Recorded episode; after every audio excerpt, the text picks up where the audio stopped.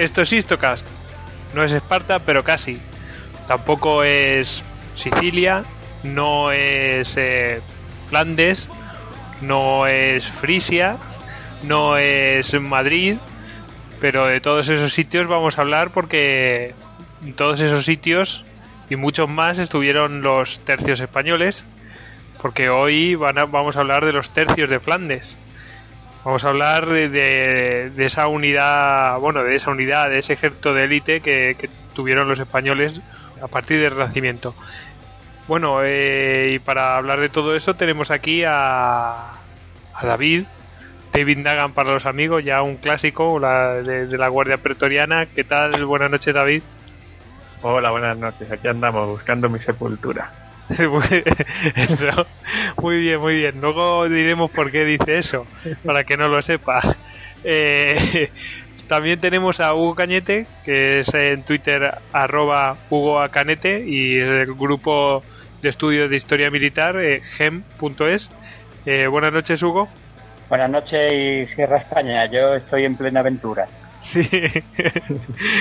Eh, bueno, y yo estoy en Minatura, que es España, por fin. Y, y a mí me podéis encontrar en eh, arroba gojix barra baja salduero y en, en y a todos nosotros.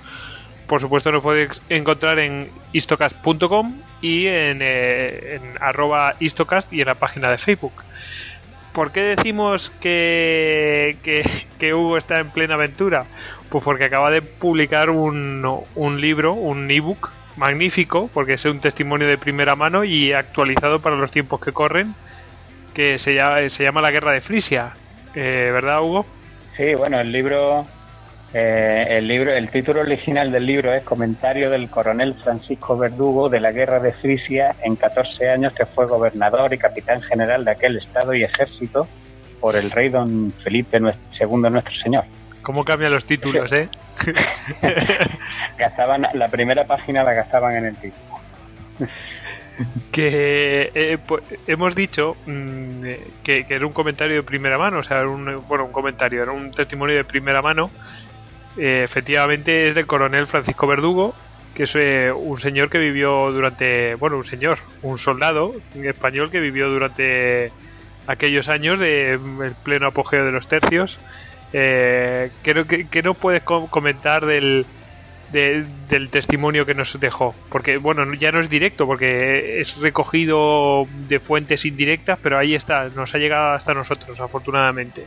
Sí, sí, bueno, las memorias las escribe él, eh, lo que pasa es que el, Francisco Verdugo muere en 1595 y, y, las memorias no se publican hasta, hasta 1610, que se sepa, en Nápoles por, por Juan Domingo Roncayolo. Eh, las memorias las escribe Verdugo eh, como un pliego de descargo. realmente Verdugo, la vida de Verdugo es absolutamente excepcional. Yo no, no entiendo cómo, cómo una persona como Verdugo no es recordada eh, por, los españoles como sí que recuerdan otras grandes figuras de la época dorada, porque siendo una persona que no venía de clase ni de familia adinerada, que sienta eh, patente de soldado en una compañía eh, y, y, es capaz de llegar a ser gobernador de tres o cuatro provincias holandesas y yerno del mismísimo conde de Mansfeld, que era el, el gobernador de los Países Bajos durante un tiempo, pues tiene su mérito.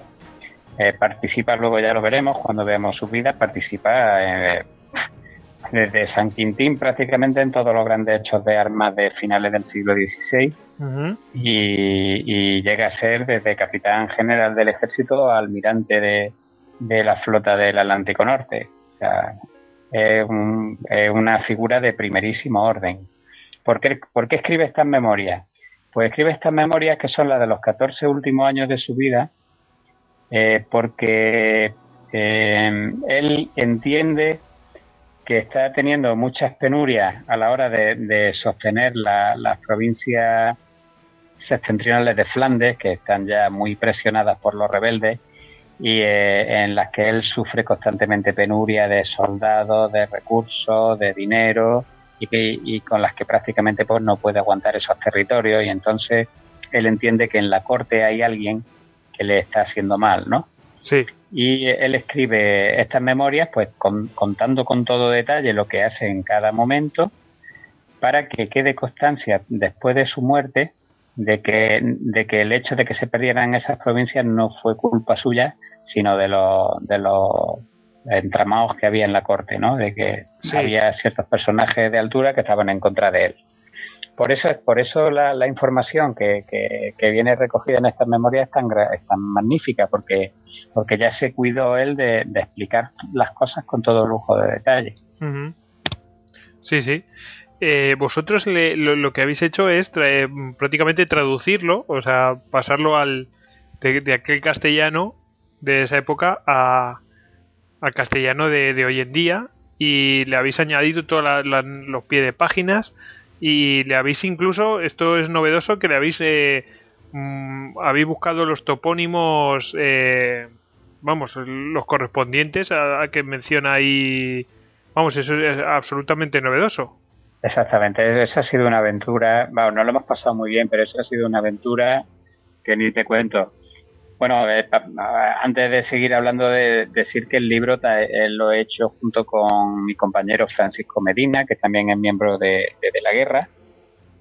Y un día, porque Francisco también es de aquí de Málaga, un día en un bar comentando sobre, sobre esta edición que, que hay, hay una edición belga de 1800, creo que 90 y algo, que, que fue escaneada de, de, los servicios de la biblioteca de la Universidad de, Ontario, creo que es de Canadá, y entonces está disponible por ahí en Internet. Y claro, nosotros eh, pues comentábamos que, la lectura se hace muy pesada, pues, puesto que lo único que han hecho ha sido poner en tipografía actual pues un texto que tiene ya su, sus buenos 300 años en el momento en que se imprimió y que eso no arrojaba ningún tipo de, digamos de solución a, la persona que se enfrente a un texto de eso, ¿no?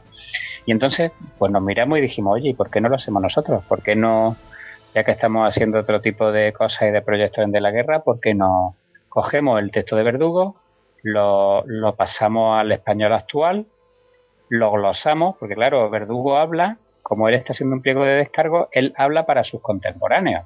Entonces él no tiene que dar ningún tipo de detalle porque se sobreentiende que sus contemporáneos saben perfectamente de qué está hablando, pero claro, el lector de, 2012 no tiene por qué saber quién es el conde de Olac o quién es el Schenk o, o qué significa pasar la muestra a una tropa, ¿no? Entonces nosotros lo que hemos hecho es a, cada punto del texto donde nosotros creíamos que era necesario un pie de página para explicarlo, pues lo hemos puesto. Resultado, pues que nos han salido aproximadamente unos 700 notas a pie de página. ¿Comentando qué? Pues comentando eh, quiénes eran con una breve vida todos los personajes que aparecen en, en el libro, con una breve biografía. Algún vocabulario, ¿no? ¿Algún vocabulario? He visto que tenéis algún eh. vocabulario en especial, pues como... Exactamente.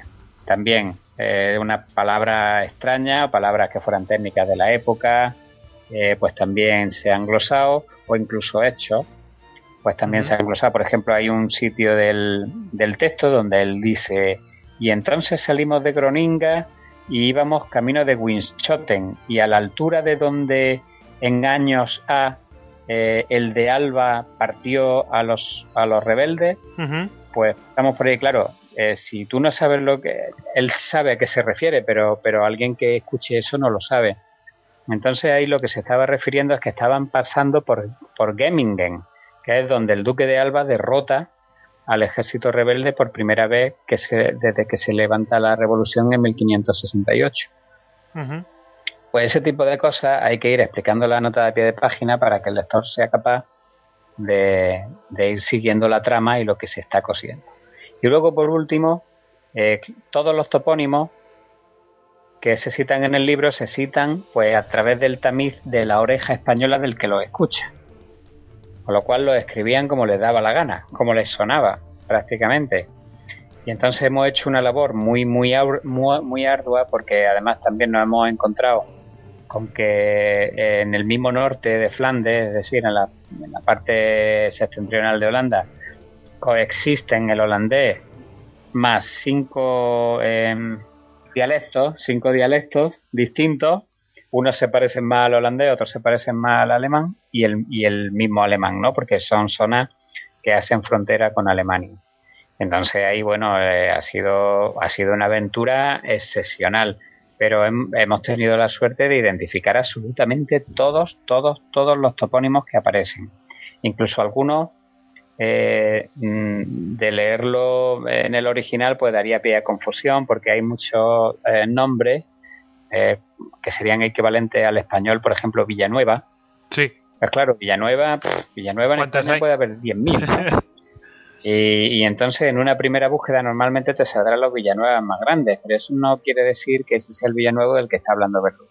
Claro. Con lo cual uno va siguiendo la ruta que hace, que dice que hace, va midiendo las leguas, las va pasando a kilómetros. Y va viendo la lógica. Claro, en función de eso va viendo si es la Villanueva tal o es la Villanueva cual.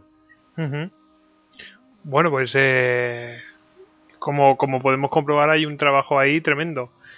Pero ¿de dónde vienen estos ejércitos? ¿Por qué? Mm, ¿Cuál es el origen de, de todo esto? Y aquí tenemos una pregunta de Lola Guindal, arroba la piedra roseta, eh, con dos T's. Eh, ella nos pregunta que por qué se llaman tercios, de dónde viene el, el, origen de los nombres y ya lo entroncamos por, pues, directamente por la, por la formación de, de los mismos.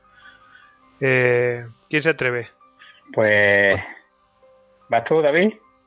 Bueno, yo, yo, yo? alguna que otra teoría. si quieres yo digo alguna y, no sé si estaré en lo cierto. Yo he escuchado varias de que, por ejemplo, se componía mm, por tres partes. O sea, de, que lo que serían, una parte serían los piqueros, otra los mosqueteros y otra los arcabuceros. Y otra teoría es porque estaba formada en torno a los 3.000 hombres. No sé cuál sería la correcta. O sea que, pues algo de eso hay. La verdad es que no se sabe no se sabe de dónde, realmente no, se, no, no tiene un origen cierto la palabra y lo que hay son varias teorías.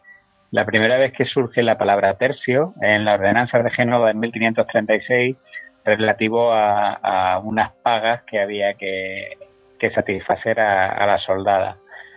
Está la teoría del tercio de armas, como ha dicho muy bien David, eh, porque hay un documento ya eh, fechado en 1509 donde, donde establecía las proporciones que tenía que haber de eh, piqueros, eh, pajes de rodela y eh, ballesteros.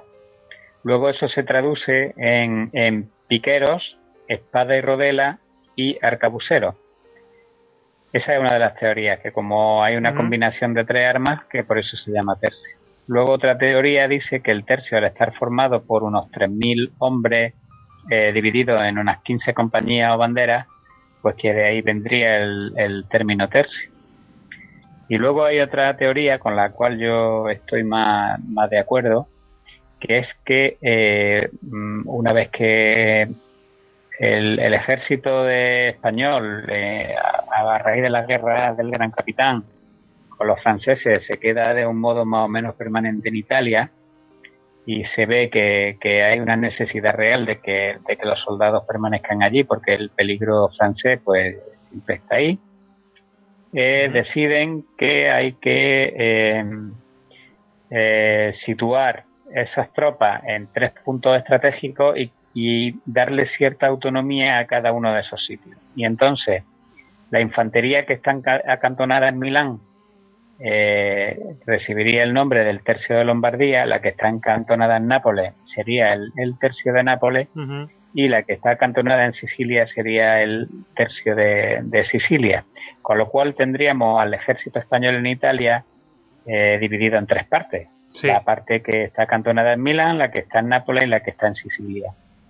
Y con el tiempo estos tercios de, de tropas pues serían llamados los tercios viejos, porque aunque había un cuarto tercio, era el tercio de Málaga, eh, este no mm, pierde su carácter permanente, estaba acantonado en Niza, lo que hoy es Niza en Francia, eh, pero este pierde su carácter permanente, con lo cual al, final eh, de carácter permanente pues son los, los que luego se llamarían tercios viejos, que son los de Lombardía, Nápoles y Sicilia. Los demás tercios pues normalmente cogían el nombre de su maestre de campo.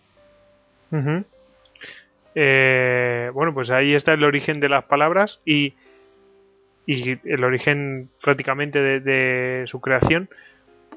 Eh, como eh, por su naturaleza, ¿cuándo se crearon? ¿Cuándo, ¿Cuándo, adquirió esa forma de combatir y, cuándo empezaron a combinar las armas? Porque se habla que fue el gran capitán, el inventor de todo ello, o el protoinventor o algo así. ¿Qué hay de cierto en ello? Bueno, el, gran capitán, el, elemento novedoso que introduce en el campo de batalla es que rompe un poco con todas las tradiciones medievales y eh, España en ese tiempo lo que tiene es eh, unas formaciones de infantería ligera muy eh, con mucho poder de fuego, es decir, se le, da mucha mucha importancia al arcabuz y lucha en campo abierto, pero lucha empieza a utilizar como lo hace por ejemplo en Seriñola, pues se acantona, eh, coge posiciones fuertes, eh, la rodea de, de, estacas, de empalizada un poco, eh, hace de fortaleza. o sea, se atrinchera el ejército, ¿no? No combate en buena lid, ¿no? Como al, al, uso medieval. Sí. Y entonces, a raíz de estar las tropas en Italia, pues reciben cierta influencia de, los cuadros de piqueros suizos y entonces eh, se llega a una combinación de armas que es lo que, lo que deviene en el tercio, es decir, el, el, el, cuadro de picas eh, copiado de los suizos lo que hace es, no, es que el ejército español no tenga que atrincherarse para luchar en el campo de batalla, sino que el propio escuadrón, que es como se llama el cuadro de picas, ofrece la, la ofrece la, la defensa y la seguridad a todos estos miembros que luchan fuera. Entonces tenemos un escuadrón de picas, que sería el, la fortaleza, entre comillas, y luego eh, rodeado tendríamos lo que se llaman las mangas de mosqueteros y luego posteriormente de arcabuceros, que son unidades tácticas que son capaces de separarse del tercio, luchar, escaramuzar y ante cualquier tipo de eventualidad, como pueda ser un ataque de la caballería, pues se pueden replegar otra vez contra eh, al escuadrón para eh, que les dé seguridad. Con lo cual, eh, siempre se le ha comparado a los tercios españoles por esta versatilidad, pues con pues em, diciendo que, era a lo mejor un equilibrio ideal entre la legión romana y la falange macedónica, porque, porque tenía las características buenas de ambos. Sí, tenía la fortaleza de la, de la falange macedónica en cuanto a dureza, pero luego las mangas de mosqueteros eran capaces de darle esa flexibilidad que no tenía que tenía la Legión Romana, pero que no tenía la Francia Macedonia. Aquí yo quería añadir otra pregunta que nos hace nuestro compañero Jesús, eh, arroba Bucaner. Eh, esa, la, pregunta mm, está dirigida en plan... Eh, ¿cuál, era, ¿Cuál era la ventaja? Y ya hablamos de esta formación y todo esto. ¿Cuál, cuál fue... ¿Qué es lo que hizo que los tercios fuera el mejor ejército de su época? ¿Y qué les dio ese salto de calidad? ¿Fue esa combinación de armas ser, tan originales o hay algo más, mm, por ejemplo, el tipo de mm, pues eh, de mentalidad que tenían esos soldados? O una combinación de ambos. Eh, ¿Qué opinas, David? Pues yo opino que, realmente el, el, tercio fue la evolución natural que se venía dando en la infantería española prácticamente desde, desde la campaña de Granada los últimos momentos del siglo XV. O sea, ya en la campaña Granada, los ejércitos que los reyes católicos presentan eran, eran ejércitos muy modernos comparados con todo lo que había alrededor. No eran solo milicias, sino que tenían ingenieros, tenían eh, artillería, tenían todo un tren de artillería para asediar los lugares. O sea, esto de la evolución desde, desde un ejército que venía durante más de un siglo con, con, eh, luchando en la reconquista, sí que dio ese salto con las campañas del Gran Capitán en Italia para posteriormente convertirse en los tercios. O sea, sí que había un. Ese salto de calidad se dio muy en el tiempo y porque sí que había una, una gran tradición entre las familias de. Una tradición militar que se iba, se iba, que se iba pasando de generación en generación y eso sí que, que se llevó a cabo. Eh, vamos, posibilitó la. Que, España contara con uno de los mejores ejércitos en ese momento. Hugo.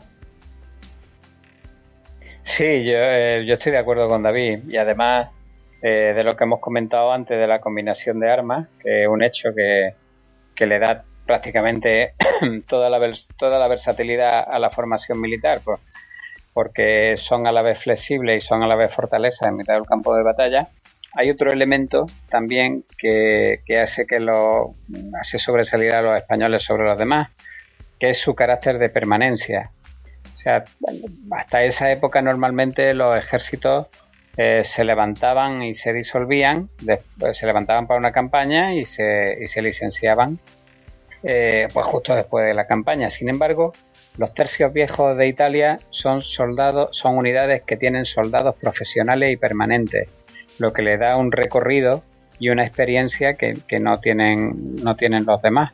Con lo cual siempre siempre soldados con muchos años de experiencia a la espalda, pues en un campo de batalla, pues pues siempre tenían todas las de ganar, ¿no? Y eso es lo que le pasaba a los españoles. Bueno, eh, pues podemos ya decir también eh, el inicio, eh, cuando aparecen los las primeras figuras así de lo que podríamos considerar tercios y cuál fue su bueno eh, hasta hasta dónde llegaron cuánto hasta dónde perduraron perduraron realmente hasta Rocroi como dicen algunos hasta la batalla de las dunas o y, cuál fue su reacción que es muy amplio la verdad. Podemos eso casi no, no podríamos ponderarlo porque estuvieron casi bueno en Europa donde en cualquier lado. Pero vamos, podemos decir unos cuantos sitios no donde donde combatieron en Europa. Que mm, Hugo sí. ¿cuántos eh, desde cuándo hasta cuándo duran los tercios como pues como los conocemos a ver, oficialmente el tercio se instituye en 1534, creo que es. Y eh, oficialmente los tercios se, se, derogan eh, con la guerra de sucesión española. Es decir, en 1700 y algo. Desaparece todo el sistema antiguo de, de los Austria y se eh, organiza el ejército español en regimiento. Sí. al, ya más moderno estilo. También es verdad que, el, que, en realidad la palabra tercio es el equivalente de la palabra regimiento.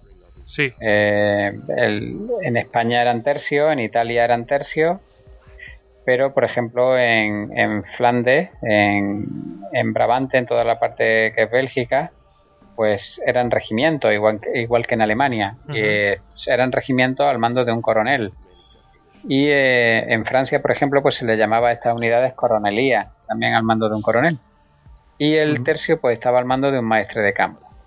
Por eso ya podéis empezar a vislumbrar un poco que antes hemos hablado del coronel Verdugo. Hemos hablado del coronel Verdugo porque eh, Verdugo lo que tenía era un regimiento de tropas balonas, es decir, de tropas belgas. Por eso era por eso tenía la patente de coronel y no de maestre de campo, aunque eran títulos eh, equivalente. Bueno.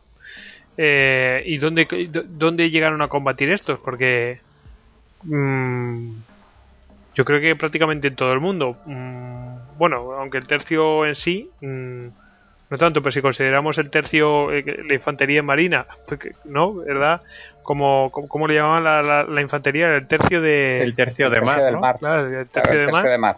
Claro, si, si consideramos eso como tercio, pero en realidad. Se sigue llamando igual, ¿no? sí, sí, sí, no, no, es que era un tercio.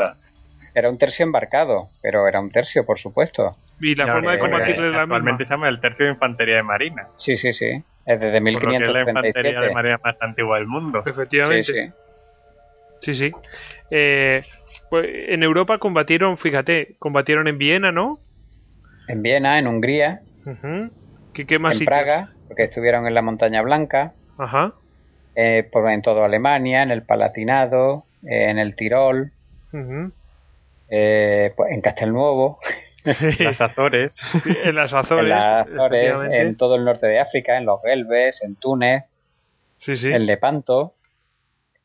Y luego en también lucharon en Puerto Rico contra los piratas holandeses y lucharon en, en el pan de azúcar en 1605 creo que fue. de azúcar en las costas de Brasil. ¿En el pan de azúcar te refieres ahí en Río de Janeiro? Eh, sí, sí, en la, en la campaña, es que no me acuerdo ahora cómo se llama la, campaña contra la flota holandesa.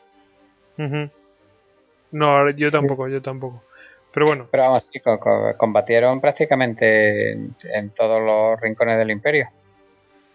Eso eh, eh, es una cosa muy sorprendente, que nosotros hemos combatido en cualquier lado del, del mundo, bueno, nosotros, me refiero a nuestros antepasados, y creo que somos la nación que más mm, años ha estado en guerra o algo así, ¿no? creo que tenemos el récord.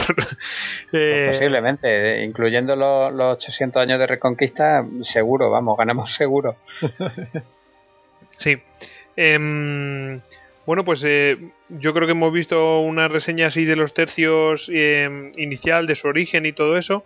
Em, yo creo que es un, es un buen momento para ver qué armamentos y qué, miembros había dentro de, del tercio, yo creo que para reseñarlos, cómo era el funcionamiento de ellos y qué armamentos concretamente tenían, además de las picas y eh, pues arcabuces, los hemos nombrado así muy brevemente, pero ah, ¿qué, ¿había algo más característico, Hugo? Pues si querés pasamos a, a recordar un poco, perdón, cuáles eran las diferentes posiciones que se podía uno tener en, el tercio. Perfecto.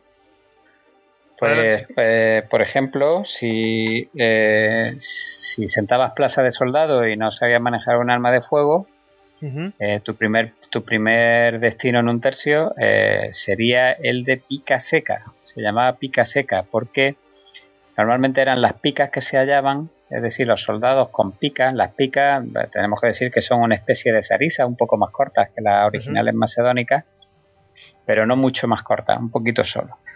Y entonces el, el, pica seca era el soldado que estaba dentro del escuadrón, pero no en sus lados más peligrosos, es decir, no en los lados de fuera, que, era, que estaban tomados por soldados veteranos, sino en la parte de dentro. Y entonces el, el pica seca eh, prácticamente no tenía no tenían ningún eh, ningún tipo de, de protección ni de blindaje. Si acaso y la paga se lo permitía se pues, podría llevar un morrión.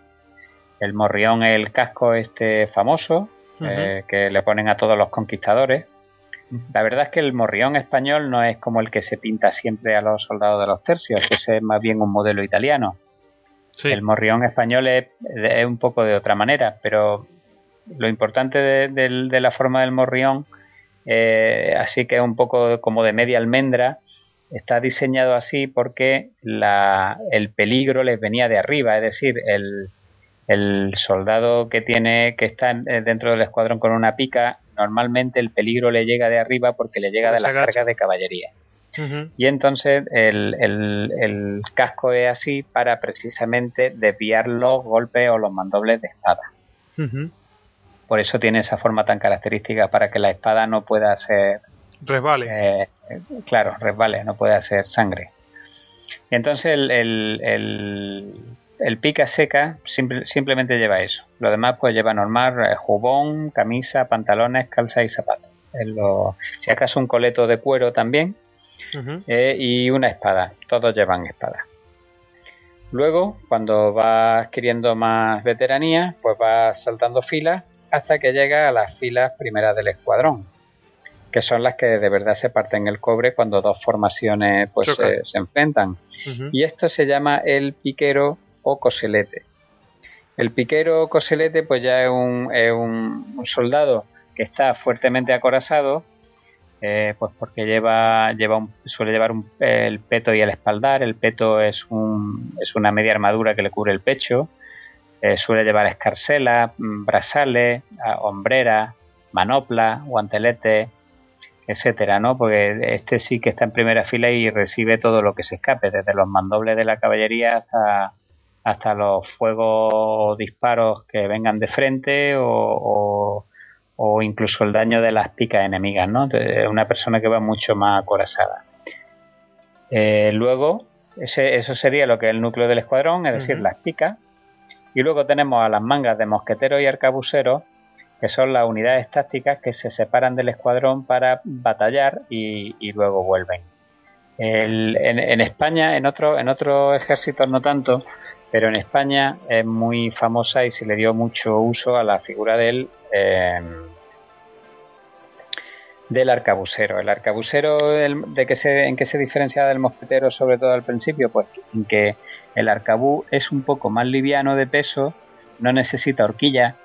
No sé si habéis visto la, horquilla que había que plantar, pinchar en el suelo para, para sostener al mosquete pues el arcabucero no necesita de eso y eh, la diferencia de tiro entre, entre un arma y otra pues tampoco era demasiado grande. Con lo cual eh, los ejércitos españoles siempre primaban más a los arcabuceros. Los mosqueteros al principio, luego ya no, luego se convierten también en unidades tácticas de mucha movilidad, pero al principio los mosqueteros quedaban un poco más cerca del escuadrón y hacían un poco como de defensa artillada, digamos, ¿no? del escuadrón, mientras que eran los arcabuceros los que campaban por, el campo de batalla. Entonces el, el, arcabucero inicialmente también tenía petos, también tenía elementos acorazados. Eh, petos eh, llegó a tener morriones, eh, pero eh, cuando la fuerza de la bala prácticamente empezó a atravesar ya cualquier tipo de elemento acorazado, pues los, tanto arcabuceros como mosqueteros deciden prescindir de todos estos elementos acorazados para ganar movilidad. Es decir, ya que, ya que no ofrece la protección suficiente, pues me lo quito, me quito 10 kilos de encima y eso me hará mucho más ágil en el campo de batalla, ¿no? Con lo cual, a la larga acaban prescindiendo de, de todos estos elementos, incluso, de, incluso del morrión, eh, llevando a la moda pues sombreros, grandes sombreros floridos, como hemos visto en las películas de los tres mosqueteros, ¿no? Con ese pluma. Pero sí que se guardaban debajo eh, una, una en la manga, que es que debajo del sombrero solían llevar un pequeño casco que se adaptaba al cráneo y que se llamaba bacinete. ¿Cuál era el que llevaban? El armamento que llevaban pues era el arcabuz, la espada, solían llevar una daga también, como ya hemos hablado en otros programas, y luego del pecho les colgaba eh, lo que ellos llamaban los doce apóstoles, que eran doce cápsulas de madera que contenían eh, la pólvora suficiente cada una para una recarga de alcabo. O sea que tenían para 12 disparos en teoría. ¿Podían hacer más? Eh, tenían para 12 disparos rápidos. Luego sí que tenían un cuerno colgado al cinto lleno de, de, pólvora con el que mm, podían seguir disparando. Eso era, digamos, como una carga rápida. Sí, por si en plena batalla, en, pleno ataque le están haciendo lo que fuera, ellos pueden cargar rápidamente y disparar. Exactamente. Exactamente. Y el mosquetero pues no difiere mucho del arcabucero, simplemente que el, el, arma es más grande, de mayor calibre, tiene mayor potencia de fuego pero por contra pues más pesada y necesita de una horquilla para fijarla al suelo para, para disparar y entonces pues menos ágil que, los arcabuceros. Y esto pues son la, prácticamente los soldados que componen eh, la infantería, es decir, el tercio. Luego los tercios evidentemente también tenían una protección de flanco que solía llevarla a cabo la caballería eh, que, como ya hemos hablado también en otros programas, en esta época no era precisamente la reina de las batallas, porque el, escuadrón era eh, impenetrable, pero eh, sí que era necesaria al menos para guardar los flancos o para que no flanquearan a, las unidades, que es lo que pasó precisamente en Rocroi, que al dispersar a la caballería española, pues rodearon a los tercios españoles y es verdad que luego, una vez rodeado el tercio, hay que vencerlo, pero claro, una vez que está rodeado y por muy flexible que sea en combate, no tiene esa flexibilidad de retirada si ya está rodeado, ¿no? Entonces la, caballería, no siendo en esta época un elemento eh, ni importante ni decisivo en, la batalla, sí que era importante al menos tener unidades de caballería que te guardaran los flancos. Eh, la, normalmente la, caballería en esta época utiliza lo que se llama la caracola o guerra barroca, que consistía en, como sabían que, el, que no se podían acercar al escuadrón porque llevaban todas las de perder con las picas, se acercaban a distancia de tiro, tiraban y recogían grupas. y mientras recogían grupas iban cargando las pistolas sí. para luego volver otra vez a cabalgar hacia el escuadrón y volver a, rociar con las pistolas. Sí. Entonces se formaban pues como una serie de, de hipérboles sí. de caballería, que es lo por eso se llama caracola, que iban turnándose y tirando al escuadrón. Esa es la guerra barroca. Eh, Gustavo Adolfo de Suecia rompe con esa, con esa manera de, cargar de la caballería y vuelve otra vez a la carga pura y dura de, fuerza contra, contra el escuadrón. Pero, pero claro, lo hace también, y ya lo veremos ahora cuando llegue la artillería, eh, hablemos de la artillería, lo hace ya en, en 1620 y algo, es decir, ya en una época muy tardía, precisamente porque la artillería había, había conseguido que el escuadrón cambiara un poco su formación compacta. Pero bueno, eso lo, lo podemos ver después.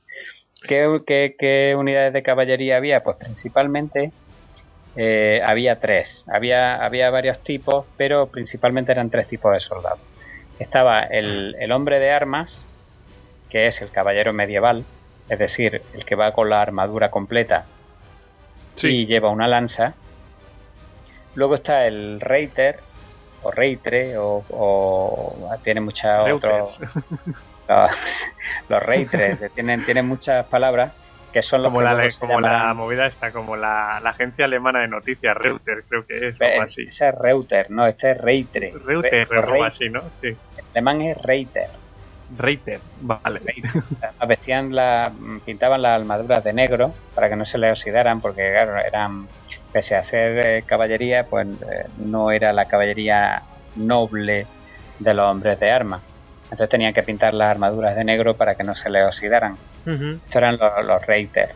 Entonces el Reiter es una suerte de, hombre de armas, pero que en vez de, ir armado con, con lanza, va armado con dos pistolas, que suele llevar en, en, la alforja delante en la silla. Son dos pistolas tercerolas, es decir, no es ni un arcabú ni una pistola, es una cosa intermedia. Sí. Eh, que, bueno, porque tiene un poco más de alcance. Eh, luego también tienen botas, a diferencia de los hombres de armas que van acorazados de, cabeza a pie. Eh, estos suelen llevar botas de montar, los reitres, y dentro de las botas también solían llevar dos pistolas más pequeñas. Con lo cual un, un reitre o un, un caballo coraza pues podía llevar hasta cuatro pistolas que en un, en un asalto de caballería en aquel tiempo tener una potencia de fuego de cuatro tiros pues, pues era una potencia de fuego considerable para, para aquel tiempo. Y luego hay otra hay otra mm, hay otra figura de caballería que es un poco mixta que es que es el dragón. El dragón, la, el origen del dragón es eh, infantería que va a caballo a grupas de la caballería para poder transportarla a otro lado del campo de batalla. Es decir, se trata eh, de, desplegar con rapidez a tropas de infantería de un sitio a otro y para ello usarse de caballo. Con el tiempo eh, ya no van a grupas de los soldados de caballería, sino que se les procuran sus propios caballos, que suelen ser los caballos más malos del ejército, porque claro, estos no tienen donde caerse muertos, no, no son nobles ni, ni hidalgos ni nada. Y entonces el, dragón, pese a ir a caballo, lucha a pie. Es decir, los dragones son tropas, unidades de infantería que se desplazan de un sitio a otro del campo de batalla donde más falta hagan y luego desmontan y luchan a pie. La siguiente vuelta de tuerca es que empezarán también estas tropas a luchar eh, a caballo, como los caballos coraza, pero sin los elementos a coraza. Y con esto pues tenemos un poco la, pues la composición de un ejército, de, las figuras de infantería de que formaban propiamente el tercio y la caballería. Antes de pasar a, la otra parte que nos falta, eh, que sería la, artillería, eh, creo que David quería añadir algo sobre algo que ya has hablado. De, sobre todo de, cómo, cómo, a lo largo de la historia la, caballería y la infantería se van adaptando una a otra cuando surge una nueva arma. Aquí en el caso de los tercios, al no poder, como bien ha dicho Hugo, dedicarse a, saltos frontales, sí que se adapta y vuelve a ser otra vez esa, esa caballería hostigadora de, tiempos atrás, cuando, cuando se dedicaba a hostigar desde lejos mediante el lanzamiento de, bueno, eh, antiguamente de arcos o jabalinas y, en esta época con, armas de fuego. Es muy, muy curioso. Eh, bueno, pues eh, nos falta ahora la artillería. ¿Qué podemos decir de la artillería? Pues la artillería es, es un elemento que va de, mm, pues de menos a más y la artillería se conoce desde finales de la Edad Media, ya hablamos de que se los, turcos, incluso los castellanos, son de los primeros en usarlo y se usa eh, principalmente para la expugnación de fortalezas y plazas, eh, porque su uso pues permite la, demolición de lienzos de muralla, de baluartes, medias lunas, creando brechas por las que después puede penetrar la infantería. También e-, era frecuente desplegarla en batallas campales, pero claro, este tipo de cañones todavía sobre todo en los primeros tiempos, eh, pues, tenían una potencia de fuego escasa y eh, además la precisión tampoco era muy buena. Y entonces debido a esta, a esta imprecisión los soldados españoles eh, pues no se tomaban nada en serio la artillería en campo abierto y apodaban a los cañones espantabellacos. sí. Porque decían, porque decían que eran más adecuados para asustar a necios y bisoños que para ser un elemento decisivo en el, en el desenlace final de un encuentro. Bueno, eso, eso hay que decir las cosas que es una bravuconada, ¿eh? una rodomontada, como, como ya mencionamos en uno de los histocast. Eh, hay que, el nombre es curioso, ¿eh? Espantabellacos. Claro, porque pensaban que, que hacía mucho ruido, pero que en realidad no era de ningún efecto bueno, según avanzó la artillería, pues mejoró eso y, ah. hombre, fue mejoró su... Exactamente. Eh, Por eso, como decíamos antes, aquí ya lo, podemos recordar, ya en, el primer tercio del siglo XVII la situación empieza a cambiar. Y los cañones ya son mucho más potentes, hacen mucho más daño desde mucho más lejos, y entonces el viejo equilibrio de armas sobre el campo de batalla empieza a romperse. El cañón comienza a mostrarse como un arma eficaz contra los cuadros compactos de pica, y eh, durante mucho tiempo, pues la fortaleza del escuadrón se había fundamentado precisamente en eso, en cerrar filas y aguantar hombro con hombro los embates de la caballería, eran prácticamente inexpugnables. Eh, pero claro, ahora el cañón disparando contra un cuadro, eh, pues ¿qué forzaba? Pues forzaba a que, a que el cuadro tuviera que abrir huecos. Es decir, ya no, ya no, ya no podían ser tan, tan compactos porque si no una bala de cañón atravesando un cuadro, pues se podía llevar por delante a, infinidad de, piqueros. Y entonces con este tipo de artillería los escuadrones se ven obligados a eh, ensanchar, ¿no? Se ven obligados a abrir, abrir huecos. Y esa es la oportunidad de oro que estaba esperando la, caballería, porque al abrir huecos perdían efectividad sí, de defensa con las picas y mm. entonces les, dejaban huecos abiertos para que la caballería pudiera entrar por ahí. Con lo cual eh, cambia un poco el paradigma en el que los, los tercios habían reinado durante, durante todo el siglo XVI, ¿no? Y entonces empiezan a cambiar ahí un poco las tornas y España no está, no está al tanto, o sea, no está, no, no presta atención a estos pequeños cambios que están empezando ya a vislumbrar que la, la ciencia militar va a empezar otra vez a cambiar por la tecnología desplegada en el campo de batalla. Y al no prestarle esa atención ni a la caballería ni a la, artillería es precisamente el, primer golpe que se lleva en Rocroi.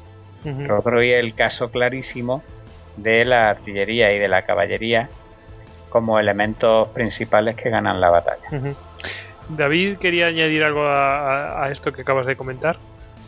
Bueno, la, que añadir que la artillería es importantísima y para una cosa muy curiosa, es para, para el urbanismo. O sea, cualquier ciudad europea de aquella época eh, se ha gestado a partir de las fortificaciones que se hicieron en ese momento para repeler la artillería, esa típica forma, eh, fortificación estrellada. O sea, por los Países Bajos, por España, en, yo creo que es como Palma de Mallorca o Badajoz, todavía en el trazado urbano se pueden ver la, ese, ese tipo de murallas que se hicieron para, para repeler la artillería, que en ese momento volvió a surgir, vamos, empezó a surgir y, y la verdad es que, hizo mucho daño. En la portada del disco, de, iba a decir del disco, del libro, del libro de la guerra de Frisia, eh, hay un maravilloso ejemplo de ello, ¿no, eh, Hugo? Sí, he querido poner ahí el fuerte de la Bortange, que era la llave de, de, Frisia y de Groninga. Mm. Es un fuerte precioso que se ha conservado intacto tal cual. Ah, la gente, para que lo tenga, para que, para que se haga la idea de, de cómo eran eh, un, fuerte, un castillo de, aquella época, también tenemos la, lo que es la, la ciudadela de, Pamplona, ¿no? Podríamos decirlo. Que es la ciudadela de Jaca. O el castillo de Figuera. Eso es. Exacto. Son, son claros ejemplos. Bueno, ya no, ya no hablamos de lo que hay, a ver, en, en, Sudamérica y, y, también en el propio Estados Unidos, pero vamos, que básicamente es, es lo mismo creo que las llaman estilo Vauban, porque Vauban, un ingeniero francés, eh, amuralló prácticamente toda Francia en ese estilo. Sí, bueno, el, el, ese es el, el, culmen ¿no? de la tecnología. Realmente se llama la, la traza italiana. La traza italiana. Sí. Y eh, bueno, para que aquellos que nos escuchen, que no sepan de qué estamos hablando, pues se trata eh, con, con, el arma de fuego y la mayor potencia y de tiro y de distancia, se revoluciona pues lo que es el, perímetro eh, amurallado de las ciudades. Entonces, en la nueva traza italiana la, se tiende a hacer murallas pentagonales con, eh, con rebellines y con, con, elementos que también a su vez son pentagonales, con lo que al final el resultado de todo el entramado defensivo es como una estrella. ¿Y eso por qué se hacía así? Pues se hacía así porque precisamente desde, desde las paredes de una forma de estrella, si nosotros dibujáramos sobre un mapa las trayectorias de tiro que se podrían hacer desde todos los ángulos posibles, saturan todo el campo que tienen enfrente. Es decir, no hay un sitio que no quede cubierto por un tiro de arcabuz de mosquete. Mm. Además, habría que añadir que eh, los castillos y los fuertes ya no buscan la altura, igual que que en la guerra naval buscan todo lo contrario. Cuando, cuando se desarrollan las armas de fuego, especialmente la artillería, lo que buscan es cada vez estar mm, más bajo, ofrecer menos blanco, eh, a, pesar de que crean fosos y todo eso para impedir el acceso de la infantería y de la caballería, obviamente, pero sí que buscan ofrecer menos blanco, ¿no? La ciudad paradigmática, para quien quiera buscarlo, es Palmanova, en Italia. O sea, esa ciudad, desde la vista aérea, es traza italiana perfecta. Mm. Bueno, esto lo puede comprobar cualquiera que se meta en Google Maps y lo, puede ver perfectamente. Es, muy bonito. o, el castillo de San Marco de la Florida, de San Agustín de la Florida. Sí, el de San Agustín, que por cierto yo he estado ahí. Qué suerte. está ahí porque cierra la entrada ahí al. Bueno, hay como una especie de. No diría bahía, pero sí como una especie de río que para acceder a la ciudad tiene que pasar por narices por delante del, castillo y es, es, clarísimo, es un ejemplo clarísimo. En ese caso, creo que son. tiene forma de cuadrado, ¿no? y, no de pentágono, pero... Sí, es cuadrado, sí. Pero es, un castillo en una ciudad. Las ciudades sí que tienen, bueno, creo que Badajoz, por ejemplo, tenía ocho baluartes, o sea, las hay enormes. Bueno, en la misma la de Lima, la del Callao de Perú, eh, creo que es la más grande de Sudamérica. En la misma Barcelona había uno, un, eh, una ciudadela famosa, pero bueno... pero Polo, ahora es un parque. Sí, exactamente.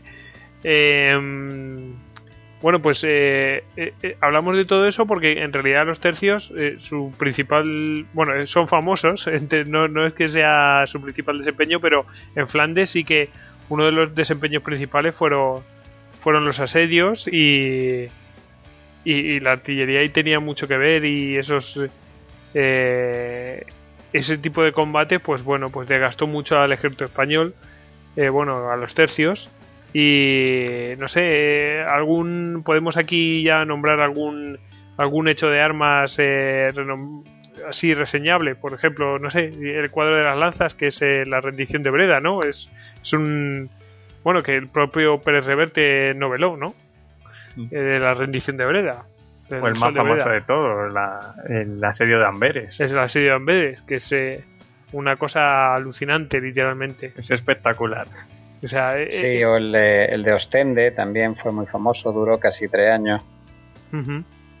Sí, es que es, alucinante. a, mí el de Amber me, me, impactó porque es que literalmente tuvieron que cortar el río. O sea, cortar el río, hicieron un puente de, de, una orilla a otra en el río Escalda. Mm. Y es, es eh, el río Escalda que tiene una anchura considerable. Y eh, a pesar de que se lo volaron una vez, lo volvieron a reconstruir y finalmente tomaron la ciudad. Además le, lanzaron brulotes, eh, hay, hay grabados de eso, la verdad es que es, impresionante la obra de ingeniería que hicieron ahí para, para cruzar el río. Creo que era la Escalda. Sí, sí, era la Escalda. Sí, sí, yo, yo estaba ahí más o menos por donde cruzaron y la verdad es que impresiona porque es que el río es un río muy ancho. Pues las batallas eran tremendas, como los holandeses no podían ganar a, a los españoles en lo que era la infantería, o sea, lo que se dedicaban era a inundar literalmente los Países Bajos, abrían los diques, los inundaban y llegaban con sus barcos para atacarlos. O sea, era unas batallas que tenían que ser alucinantes. Bueno, después nombraremos un hecho de armas que es uno de los más famosos que tienen los tercios. Bueno, tienen muchísimos. O sea, aquí no cabrían todos los que tienen, pero hay, hay algunos que son mm, impresionantes. Eh, y uno de ellos tiene relación con lo que acabas de decir. Pero nos lo guardamos para final porque es. Mm, yo, vamos, a mí me parece como de los más paradigmáticos. Em, eh, podemos pasar a, hablar de, la propia época de, Francisco Verdugo, del coronel Francisco Verdugo. ¿Cómo, cómo estaba el, el, ejército en esa época, el ejército español?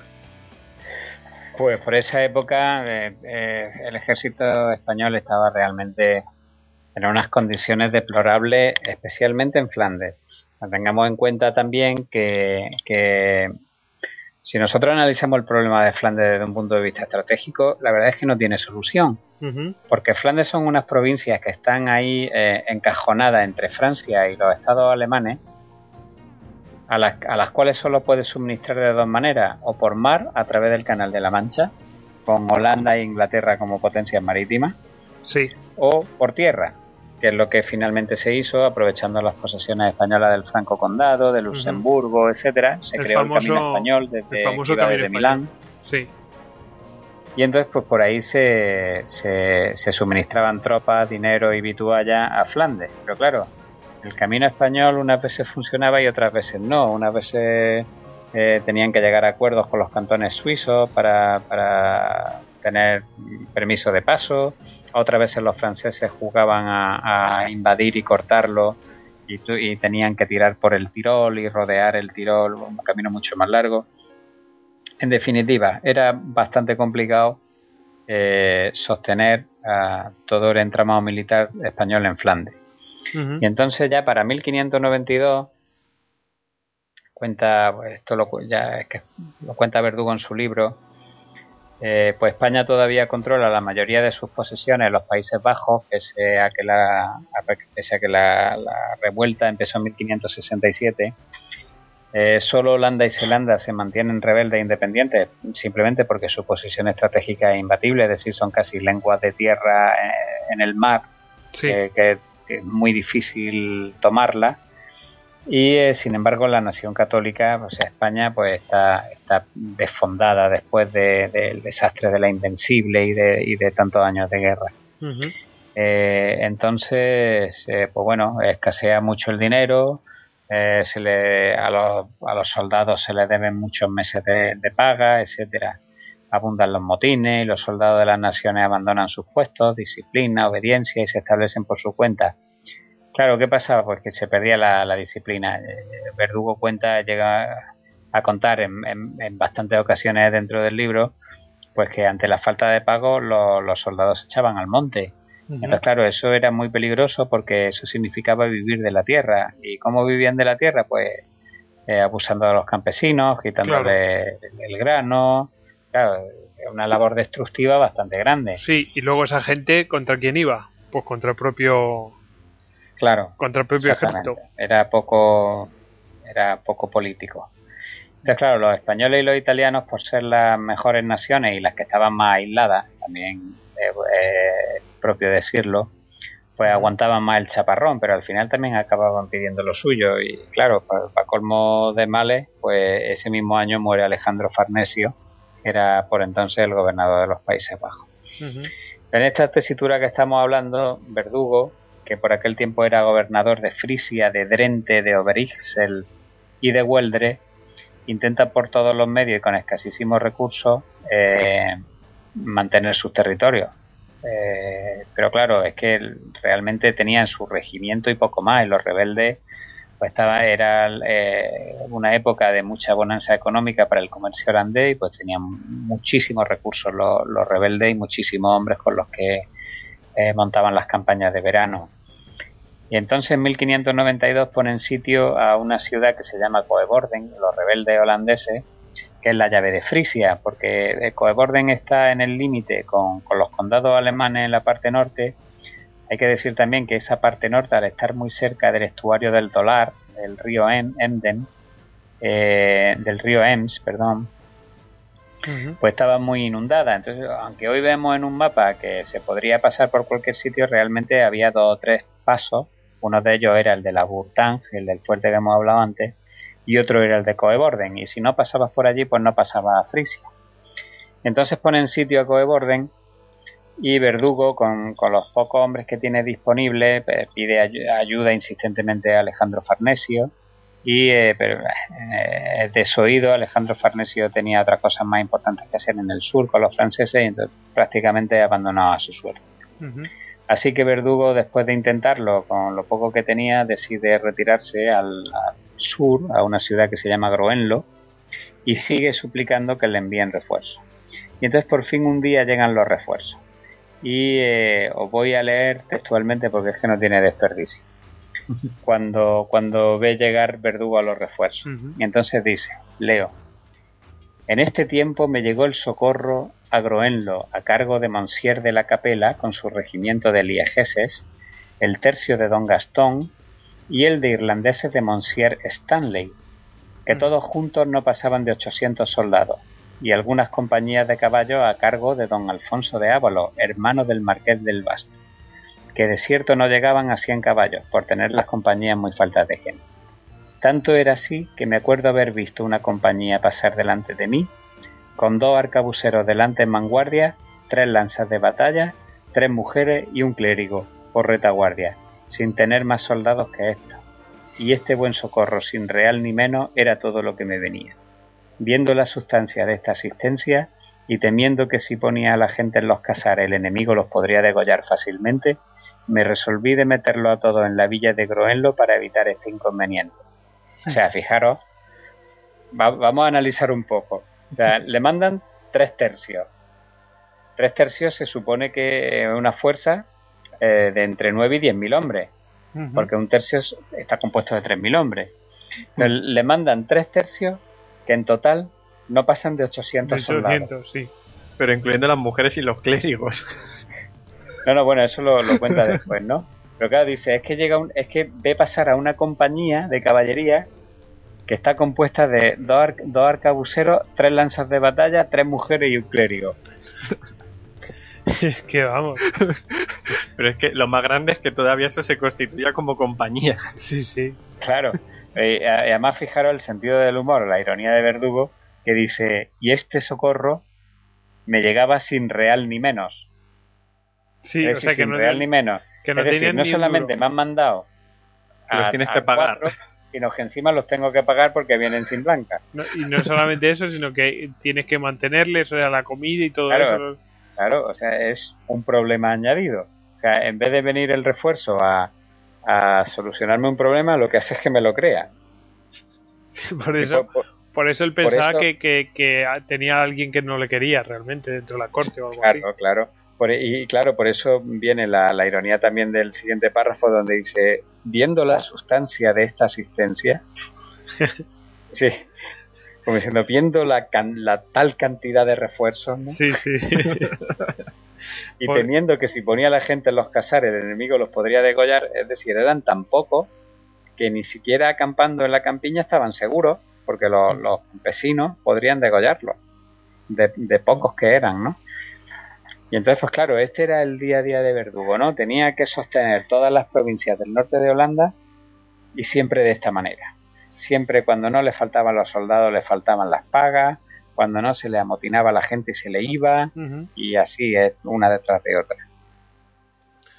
Bueno, y, eh, y, este, este hombre, eh, a, pesar de esa situación, eh, ¿cómo, ¿cómo, logró mm, sacar adelante la situación, si es que lo logró? No, pues desafortunadamente no lo logró. Claro.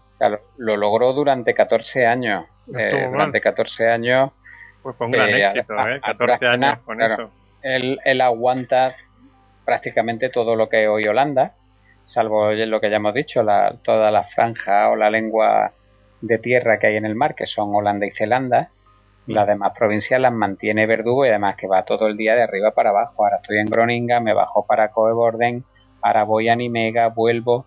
Entre medias eh, de esos años, Farnesio le, ordena que vaya a la guerra de Colonia a, a apoyar al bando católico, con lo cual se tiene que desviar para el Rin y está por allí por la zona de Colonia durante un año o dos. Gana la, guerra de Colonia para la causa católica, vuelve otra vez para arriba.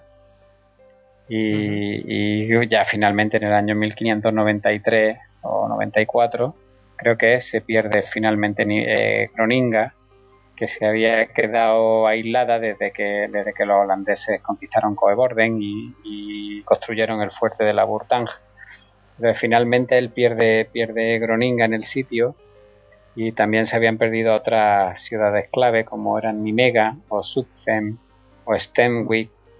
Es decir, que sí que se... podría haber sido mucho más desastroso, pero en esos años donde realmente se le da a Holanda la, vida. Bueno, pues hombre, es una vida pero son cosas que pasaban. ¿Qué vamos a hacer? que no, había más tutía. Pero no, pues me, parece, me parece tremendo aguantar durante 14 años en ese estado. O sea, y que son provincias que tendrían una demografía mucho más alta que a lo mejor cada año te podían plantar un nuevo ejército aunque lo derrotaras. Absolutamente, y además cuenta Verdugo que salvo alguna ciudad, todas, todas, todas eh, conspiraban contra él.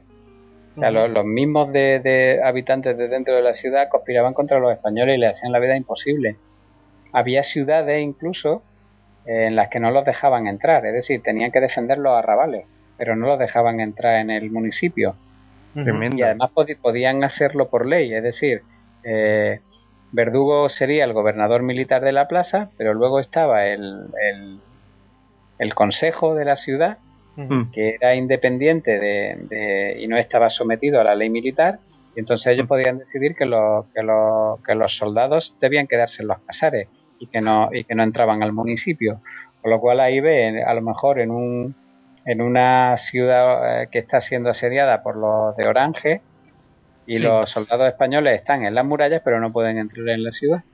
Simplemente quedarse en la en la muralla claro o e incluso incluso eh, estando muy pendientes de que por las noches los vecinos no le abran las puertas a los rebeldes y bueno, ahí hay una casuística grandísima a lo largo del libro de, este tipo de cosas. Pues, bueno, qué, gran moral, ¿eh? El coronel sí, Sí, no, no. De verdad, eh, después de leer el libro, es este hombre la que pasó. Además, varias veces eh, ofreció su dimisión, no se la aceptaron. Y este por España y por España, pero vamos, eh, fue, tristísimo. Mm. Bueno, pero bueno, ha habido de todos en, en, los tercios, ha habido muchos casos distintos y, y no, no todos son tristes. Eh, eh, hay muchos hechos que de armas que son muy muy relevantes, como el socorro de Goes. no lo podemos eh, lo, podemos ver ahora mismo, si queréis. Sí, sí, claro. Ese, de hecho, esto es todavía la época joven de Verdugo, de Francisco Verdugo, porque como hemos dicho antes, desde San Quintín, Verdugo están todas. El Socorro de Goes, Goes es una ciudad que está en Zelanda sí. Eh, y está en una isla. Si vemos la, cresta de Holanda, pues eh, todo lo que es Zelanda es como una miriada de islas pequeñas que acompañan a la costa. Entonces Goes y, y Middelburgo son eran dos ciudades importantes de Zelanda que estaban en, la isla, en, la, en, en sendas islas. Y eh, entonces, eh, a finales de octubre de 1572, pues eh, los rebeldes le ponen sitio a la ciudad de Goes. Y eh, se les presenta un problema a las tropas españolas, que es que los mares en ese momento estaban dominados por los mendigos del mar. Sí, que son los holandeses. Eso es, que le llamaban los mendigos del mar. Y entonces no se descarta la posibilidad de, de poder mandar un refuerzo por mar. Y entonces Verdugo, por ejemplo, pues participa a las órdenes de otro de los grandes, que es Mondragón, el coronel Mondragón. Eh, y eh, y eh, Mondragón y Sancho Dávila, otro, otro que tal baila, pues deciden que tienen que ir en socorro de la ciudad de Goe, que, que estaba defendida por el capitán Isidro Pacheco y sitiada por 7.000 orangistas. Eh, claro, este sitio, como hemos dicho antes, pues constituía, una amenaza también para la, plaza de, de, Middelburgo, que también estaba sitiada, llevaba ya casi dos años sitiada, que era la, capital de la isla de Walcheren. Y entonces, pues si estas dos ciudades caían en manos de los rebeldes, pues eh, toda Zelanda estaba en peligro de perderse. Sí.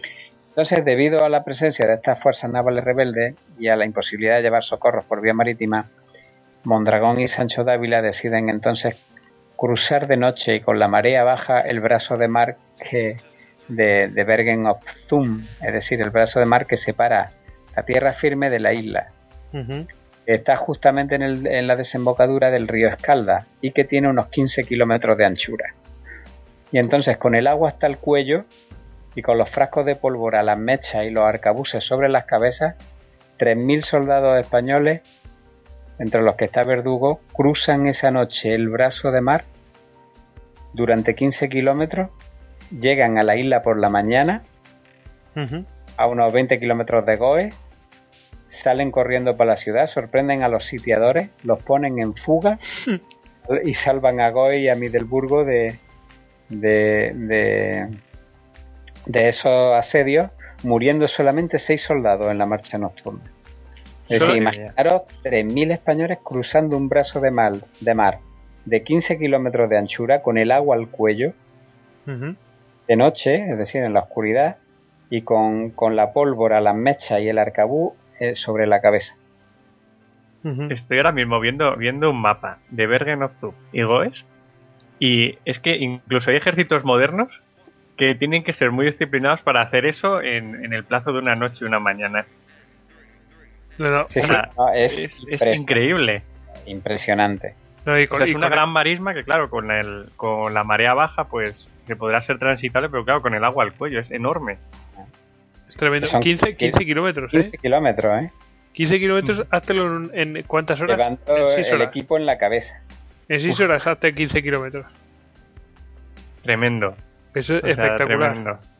Buah, espectacular. el, socorro de Goes es uno de mis favoritos porque es, increíble. Pero claro, es que estaban ahí Mondragón y Sancho Dávila, que no es cualquiera. Cuando, grandes. Cuando los holandeses vieron eso, debieron alucinar, no se lo debían querer. Ah, no, no, no, esperarían ningún ejército de refuerzo, o sea, lo verían imposible. Tendrían sus barcos en el brazo de mar, dirían, pues aquí no ha pasado nadie, no dan ninguna alerta, pues... Ahí están los imposibles para los tercios no existían. Aquí hay que decir que, para ellos no había nada imposible. era una gente con un arrojo y ahí radicaba su éxito. ¿eh? Arrojo y disciplina, porque también era muy la suerte, Era la suerte de los audaces hecho carne. O sea, es que son audacias. O sea, son cosas que te sale mal, te ve un barco por la noche y te destrozan. O sea. Claro, claro. es que, ya ves, asomando la cabeza solamente. No hubieran tenido más que ir hundiéndola. Tremendo. Eh, todas estas cosas que, son impresionantes muchas veces se perdían. Por ejemplo, el famoso el motín de, Amberes, que después de, tanto tiempo de, de asedio no pues de sitio, pues finalmente se perdió, bueno, se perdió. que son famosos que los que los soldados españoles se rebelaban después de, de tomar la ciudad, no no antes, era... De ganar la batalla. Claro, primero la ganaban, demostraban su valía y después ya se amotinaban a lo que fuera. Pero había una, normativa para los motines, ¿no? O sea, no, no se hacían a las locas, sino que se, llevaba una normativa rajatabla. Absolutamente. de eso podemos hablar después si queréis. Sí, sí, sí, sí. Si queréis eh, podemos eh, darle a ello, como prefiráis. Vamos, es que a mí pues- me parece que, fueron uno de los grandes problemas, a pesar de que estaban regulados, ¿no? Que cualquiera puede pensar cómo se ve regular un motín. Pues sí, estaba, estaba más o menos regulado. No, de hecho, de hecho eh, hubo al menos dos o tres grandes oportunidades de haber pacificado Flandes que se perdieron precisamente porque después de ganar las batallas correspondientes los tercios se amotinaron y se perdió toda, toda la ventaja que se había conseguido con la batalla.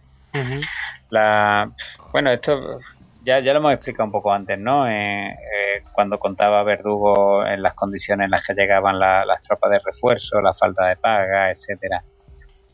Y eh,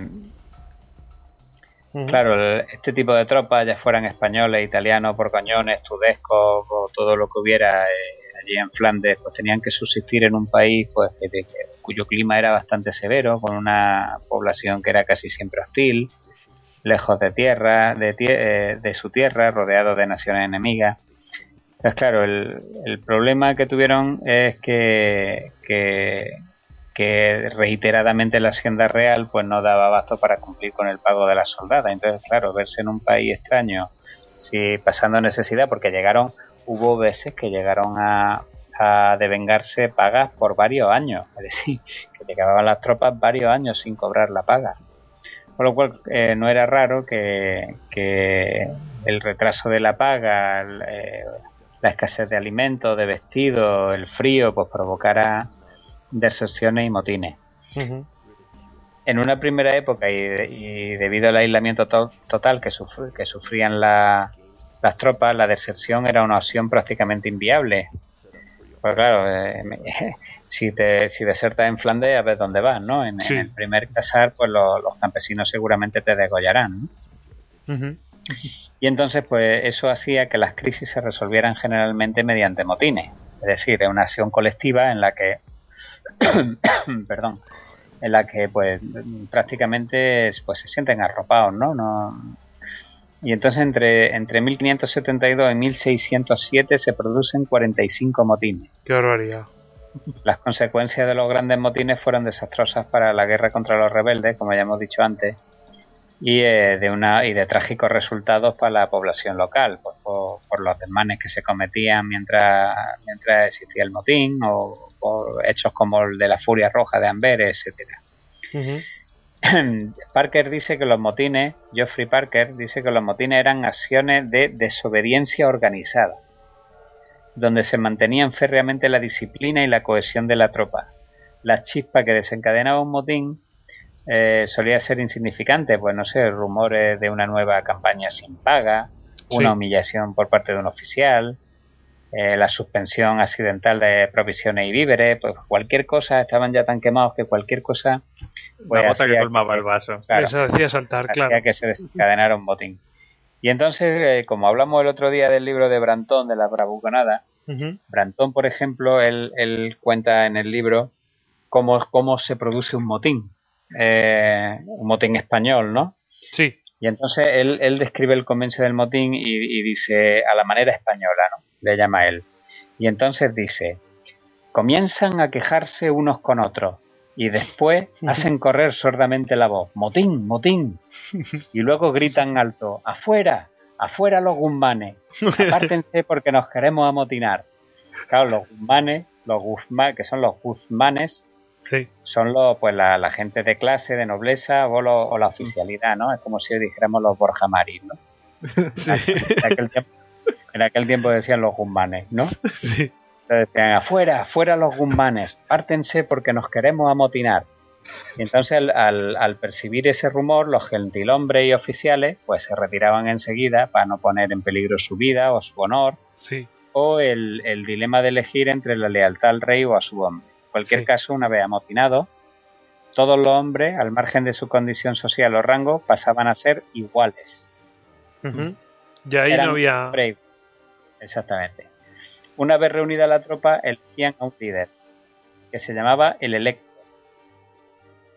al cual daban plena autoridad sin posibilidad de renuncia, su pena de ser pasado por la arma. O sea, si el tercio elegía al electo, el electo no podía decir que no. El electo era asesorado por un consejo también electivo compuesto por entre 3 y 8 soldados más un secretario encargado de escribir las órdenes y gestionar la correspondencia. La política exterior, es decir, la, digamos, los grandes acuerdos a llevar a cabo con, con los oficiales del rey, correspondía al escuadrón. Es decir, era un poco democrático, ¿no? y no se podía hacer ninguna proposición o oferta al exterior sin que hubiera como un acuerdo del escuadrón. El escuadrón es el tercio. Sí, sí. Tras la elección, si estaban en campaña, intentaban, lo que normalmente solían hacer era pues tomar alguna ciudad por sorpresa donde poder cobijarse y utilizarla como base. Y entonces, una vez instalado, empezaban a, a procurarse provisiones y a formular su agravio mandaban cartas. De hecho, se, se, conservan todavía sellos que se hacían exprofeso para los motines. Entonces, cuando el secretario mandaba una carta con su, agravio, normalmente los iba sellada y firmada y iba sellada con el con el con el sello del motín. Las exigencias de, los, de los amotinados solían incluir pues, el cobro de los atrasos. Normalmente los, los lemas solían ser todo, todo o todo y en oro. Esas eran normalmente las exigencias de, de, los amotinados.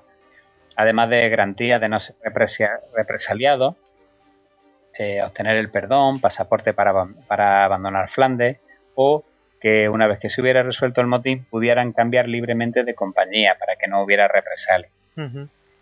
El intermediario para arbitrar, una, para arbitrar un acuerdo entre amotinado y gobierno tenía que ser una persona respetada por ambas partes las peticiones que se hacían mediante un, se hacían mediante un texto articulado eh, y debía responderle al capitán general. La mejor forma de resolver un motín normalmente era pagar seguida los atrasos, pero claro, eh, esto no siempre era posible, de hecho por eso los motines ocurrían tiempo. Y entonces normalmente cuando el monto era demasiado grande para, para poder pagarlo, lo que se hacía era una vía intermedia que se llamaba el sustento que era adelantar a cuenta una cantidad de, los atrasos para que pues, pudieran obtener comida y ropa con la promesa de que en el futuro se le irían ah, pagando la, se le debía, con lo cual conseguían desbloquear un poco la situación y que volvieran a la disciplina, ¿no? Em, había un eh, bueno, en, a ver, Verdugo, eh, de hecho, tenía una carta que envía a los amotinados de, la Haya. O sea, tenemos el caso claro. Una carta mm, preciosa, a mí me encanta, porque ya veréis con qué sutileza eh, le habla a los amotinados, pero también es capaz de ser eh, contundente. Contundente con ellos, ¿no? Em, Entonces, esto fue, sí, mira, la leo. Dale, ¿Sí, a decir algo yo? Sí, sí, dale, dale. Pues esto fue en el, en el verano de 1574 que se amotinan las tropas españolas en La Haya. Con, pues, con diferencias, por, por diferencias que tenían con su maestre de campo, que era eh, Valdés. Y entonces Francisco Verdugo, que era por aquel tiempo el gobernador de Harlem, interviene en las negociaciones con los amotinados y eh, ha llegado hasta nosotros una de las cartas que le manda Verdugo al electo y a su eh, y a su grupo, ¿no? A su y entonces dice la carta: muy, magníficos señores, la de vuestra merced recibí en respuesta a la mía y huélgome en extremo que esos señores no estén de opinión de venir a acometer, a acometer, a pasar por este fuerte y plega a Dios que así sea, porque tan mal hecha cosa no habrán hecho jamás españoles. Yo he oído y visto que muchas veces se piden semejantes negocios que les paguen, pero dejar fuerte nunca lo he oído ni visto, ni pienso que verdaderos españoles hagan tal traición. Vuesas mercedes se acuerden que otros estando enojados han ganado fuerte a su majestad y no, y no perdídosele.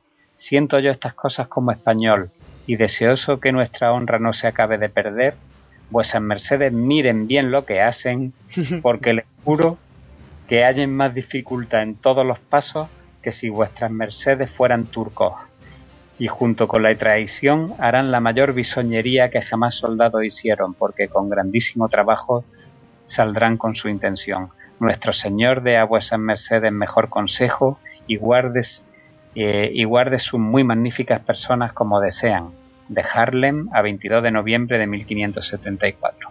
Besa a vuestras mercedes las manos su servidor Francisco Verdugo. Tremendo. una de cal y una de arena. Español antiguo, ¿no? ha sido clarito, ¿eh? pero, exactamente, pero cosa, cosa a destacar, ¿no? La primera de todas, eh, están entre soldados. Y entonces entre soldados en aquel tiempo era muy peligroso faltarle el respeto a un soldado. Un soldado, pues, mm, como mínimo era una persona hidalga y, de ahí para arriba. Entonces, entonces, ellos se tenían, siempre se trataban con mucha floritura para, para evitar en la medida de lo posible que alguno se, se, molestara y acabara en un duelo. Por eso habla la carta siendo muy magníficos señores, ¿no? Como casi fueran príncipes, ¿no?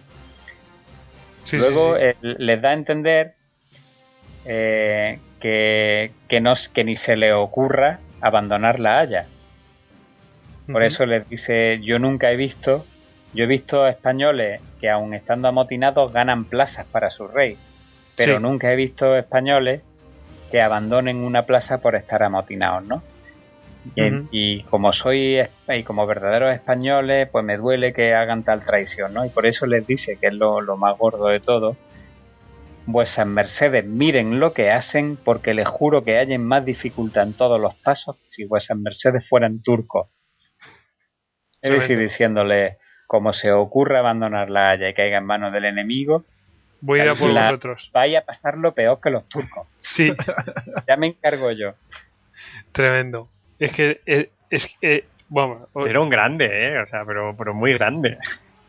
Sí, sí, sí es, una bravuconada, pero bueno, no es una bravuconada, es una advertencia. No, simplemente se está avisando diciendo, a ver, somos soldados. Claro, como si se ocurre traicionarnos. nuestras exigencias, pero no se puede supeditar la guerra a esto. Claro. Claro, además por eso ponéis junto con la traición harán la mayor bisoñería que jamás soldados hicieron. Eso es un gran insulto.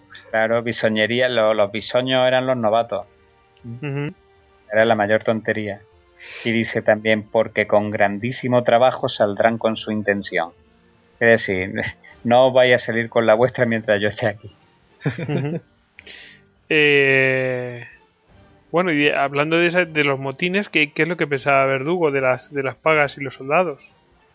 Sí, es el, eh, hay un pasaje del libro donde, los soldados dicen que si no hay eh, pues que ellos se van a echar al campo Sí. Van a vivir del terreno. Y entonces Verdugo dice que eso no es propio de soldados. Sí. y entonces eh, dice textualmente, dice, les hice poner alrededor de su alojamiento algunos billetes en que les decía que hombres que no tenían sueldo no merecían ser tratados como soldados, sino como ladrones, que el nombre de soldado venía del sueldo y el que carecía de él no era soldado, que el que quisiere venir al servicio del rey sería bienvenido y el que irse a su tierra se le daría pasaporte y dinero para su camino. Es decir, eh, si no hay dinero, pues o te vas o te quedas a servicio del rey. Pero tú eres un soldado y el hecho de que no haya dinero no, no hace que tú dejes de ser soldado. Tú seguirás siendo un soldado si es que quieres estar al servicio del rey, pero lo que nunca puede hacer un soldado es vivir del territorio, es decir, eh, del saqueo. Porque si vives del saqueo, entonces ya no eres un soldado, eres un ladrón. Sí, o un bárbaro. Exactamente. Y eso es lo que esa, es la diferencia entre ejércitos, los antiguos ejércitos medievales y los nuevos ejércitos renacentistas. Y pagar a un ejército sin poder abusar del territorio es donde estuvo el problema. Claro, de, de, hecho se hace así precisamente para no causar eh, eh, problemas con la población civil se instituyen los ejércitos permanentes con una soldada precisamente para eso, para, para evitar este tipo de problemas. Bueno, pues, yo creo que esa parte ha quedado clara. Eh, habías apuntado que sobre un dicho que tenían eh, los frisones, que, que a ver, ¿en qué consiste ese dicho? Porque yo lo desconozco. este es muy gracioso. Eh, pues, todavía al principio, cuando está en Groninga, Verdugo, y porque lo que primero lo hacen es gobernador de Groninga. Sí. Y entonces el, Groninga linda con Frisia y eh, eh, él está tratando con, algunos pueblos frisones sobre, sobre cuál tiene que ser la contribución eh, que tienen que dar para sostener a las tropas del rey. Sí. Y entonces pues le, mandan a un a un a un abanderado a un mensajero para decir lo que han opinado los pueblos, ¿no? Y entonces en un momento del texto dice Verdugo, acordándome entonces de lo que había siempre oído decir en Holanda, que no se debe dar crédito a ningún frisón que no tenga pelo en las palmas de las manos. o sea, todos. No hay que creer a ninguno de ellos. A ni uno. Además, como siempre había oído decir en Holanda. O sea, era, de los propios holandeses. Era en Holanda, en la propia Holanda rebelde, donde, donde se decía eso de los frisones. Pues vaya, pues vaya panorama que tenía ahí. Madre mía. Esto como me, recuerda a aquel programa que hicimos sobre, sobre los tesoros que alguno de nosotros los calificó un poco de herejes. En fin, pues entre ellos ya se calificaban, o sea que vaya panorama que había en esas tierras y, y, nuestros antepasados, pues eso, pues viviendo y luchando como podían allí. Eh. Pobrecitos, pobrecitos que han perdido la Eurocopa. Claro, ahora, ay, Dios mío. en la final del Mundial. Ya que estamos... hombre, hombre. Ah, amigo. Ya que estamos, que podemos eh, mencionar eh, ese famoso dicho de España miniatura. Continúalo, David. Italia mi ventura. Y ahora tú, Hugo. Flandes mi sepultura. Ese es un famoso dicho que, antes hemos mencionado, nada más empezar. Eh, y es que era verdad, o sea, nacían en España, eh, donde les iba muy bien era en Italia, donde mm, ganaban. Se les organizaba, se acuartelaban, empezaban a entrenar. Claro, funcionaban de otra manera y les iba bien. Y después ya les mandaban allí a Flandes, que eso era eso era el Vietnam español, el Vietnam español. territorio hostil. Sí, eso era, era, un auténtico Vietnam, porque ahora mismo si vas a Holanda no se parece nada a lo que era. O sea, imagínate, era pues un montón de un lodazal enorme, o sea, lleno de canales, de, zonas que cualquier mínimo impacto de bala podía reventar un dique e inundarlo todo. O sea, era un auténtico Vietnam. Sí, yo, yo lo, sí, yo creo que es un, un buen símil y, y para que la gente se haga la idea de, de aquello, eh, pueden, podemos eh, mencionar el, caso de, del, milagro de Empel, que sí es cierto que existe una situación como, como mm, que no se puede explicar fácilmente, pero luego mm, hay que decir que está la parte de, de con el mazo dando, ¿no? O sea, de a Dios rogando y con el mazo dando y ahora lo veremos. Eh, ¿Quién quiere explicarlo? Porque a mí me encanta este, pero seguro que me voy a saltar algún alguna parte de alguna anécdota, alguna historia que de este, de este combate, porque hay que decir que es un combate. ¿Cómo, cómo empieza la situación? ¿Están, ¿Cómo quedan encerrados? Porque son un, grupo de es un, un, grupo de españoles que quedan encerrados, ¿no? Sí, es, un ejército español que está combatiendo en, 1585 en la isla de Bommel. La isla de Bommel se le llama la isla, pero realmente es territorio terrestre. Es territorio, es tierra adentro. Lo que pasa es que es un territorio que está eh, entre el río Mosa y el río Wal. Y entonces, claro, el, eh, hasta que estos dos ríos desembocan en el mar, pues eh, por el norte y por el sur está rodeado de agua. Entonces se le considera o se le llama una isla, ¿no? La isla de Bommel. Y entonces pues tenemos allí el, el, 7 de diciembre de 1585 eh, al tercio del maestre de campo Francisco de Bobadilla, compuesto por unos 5.000 hombres que combatía allí, pues eh, estaba combatiendo por allí a los rebeldes. Eh, Eh, no tenían. Bueno, es que claro, hay que decir un poco que los ríos Mosa igual a esa altura, ya cerca de la desembocadura, pues son bastante anchos. Y entonces las tropas españolas habían quedado un poco bloqueadas por la, por la, flota holandesa del almirante Olac, que, se había introducido por un sitio y por otro, y entonces no lo estaban dejando eh, progresar a, gusto, ¿no? sino que prácticamente eh, los tenían inmovilizados. La situación era desesperada para los tercios españoles, pues además del estrechamiento del cerco había que sumarle la escasez de víveres y ropas secas. Imaginaros eh, en una tierra rodeada entre dos ríos cerca de la desembocadura y en Holanda, eh, como ha dicho muy bien David antes, pues aquello era un lodazal absoluto y yo supongo que, los españoles pues estarían calados hasta los huesos y en diciembre en Holanda no es precisamente una época en la que deba ser mucho calor. No, no, ahí hace un frío que, pela, vamos. Y entonces el, el, el enemigo, el jefe enemigo propuso entonces una rendición honrosa pero la respuesta española fue clara. Los infantes españoles prefieren la muerte a la deshonra. Ya hablaremos de capitulación después de muerto. Esto hubiera sido una buena rodomontada también. Sí, sí, ¿eh? lo es. programa. De hecho, de hecho lo es. y entonces, hasta ante tal respuesta, el, almirante Olac pues recurrió a, un método harto utilizado en este conflicto y del que David ya ha hablado antes, que consistía en abrir los diques de los ríos para inundar todo. Entonces, pues eh, al, al, ser las tierras bajas, eh, en cuanto se abrían los diques de los ríos, se inundaba la campiña. Y unas veces se inundaba, dependiendo de las mareas, pues se podía inundar a la altura de la rodilla, a la altura de la cintura, a la altura de los hombros o, cubrirte prácticamente, ¿no? perdón.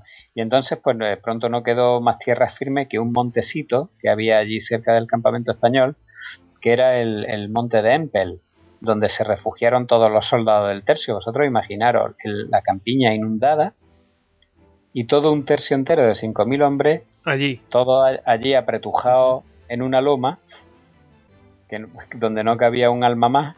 Sí. Y todo allí pues apretujado y, muertos de frío y allí todos como si fuera un rebaño, ¿no? Y entonces el, almirante holandés entró con sus barcos en la campiña inundada. Debía, debía haber eh, la profundidad suficiente y entró con la flota en la campiña y se dispuso a bombardear, a quemar ropa a, los pobres soldados españoles. Imaginemos, que imaginemos la situación. En, la, en lo alto de la loma.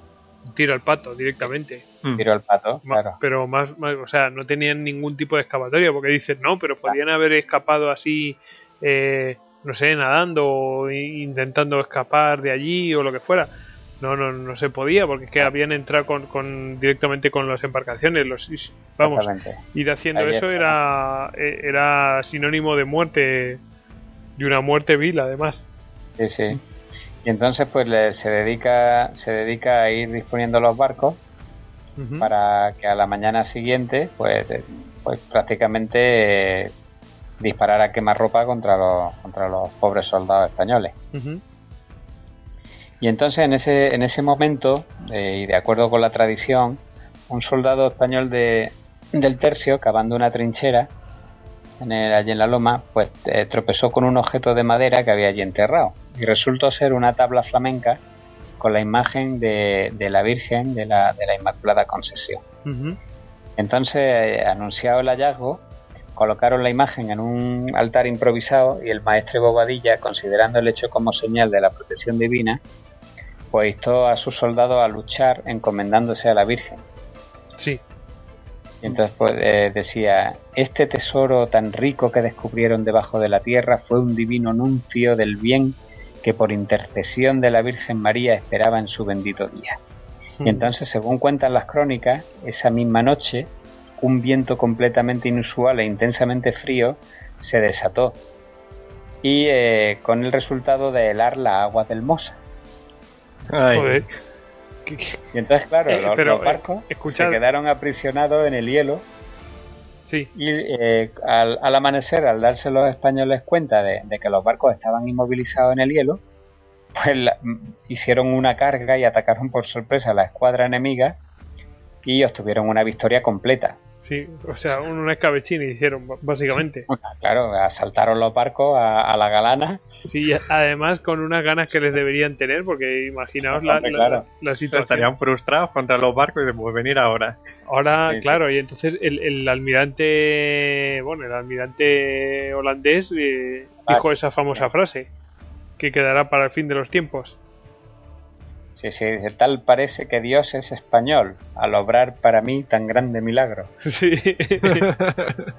no, es que hay que imaginarse, a esa altura hemos dicho que está entre la desembocadura de dos ríos. O sea, es, una, es un lugar que incluso eh, el propio agua debía estar, o sea, que estaba ahí, debía ser medio salina ya, por, por la influencia del mar, ¿no?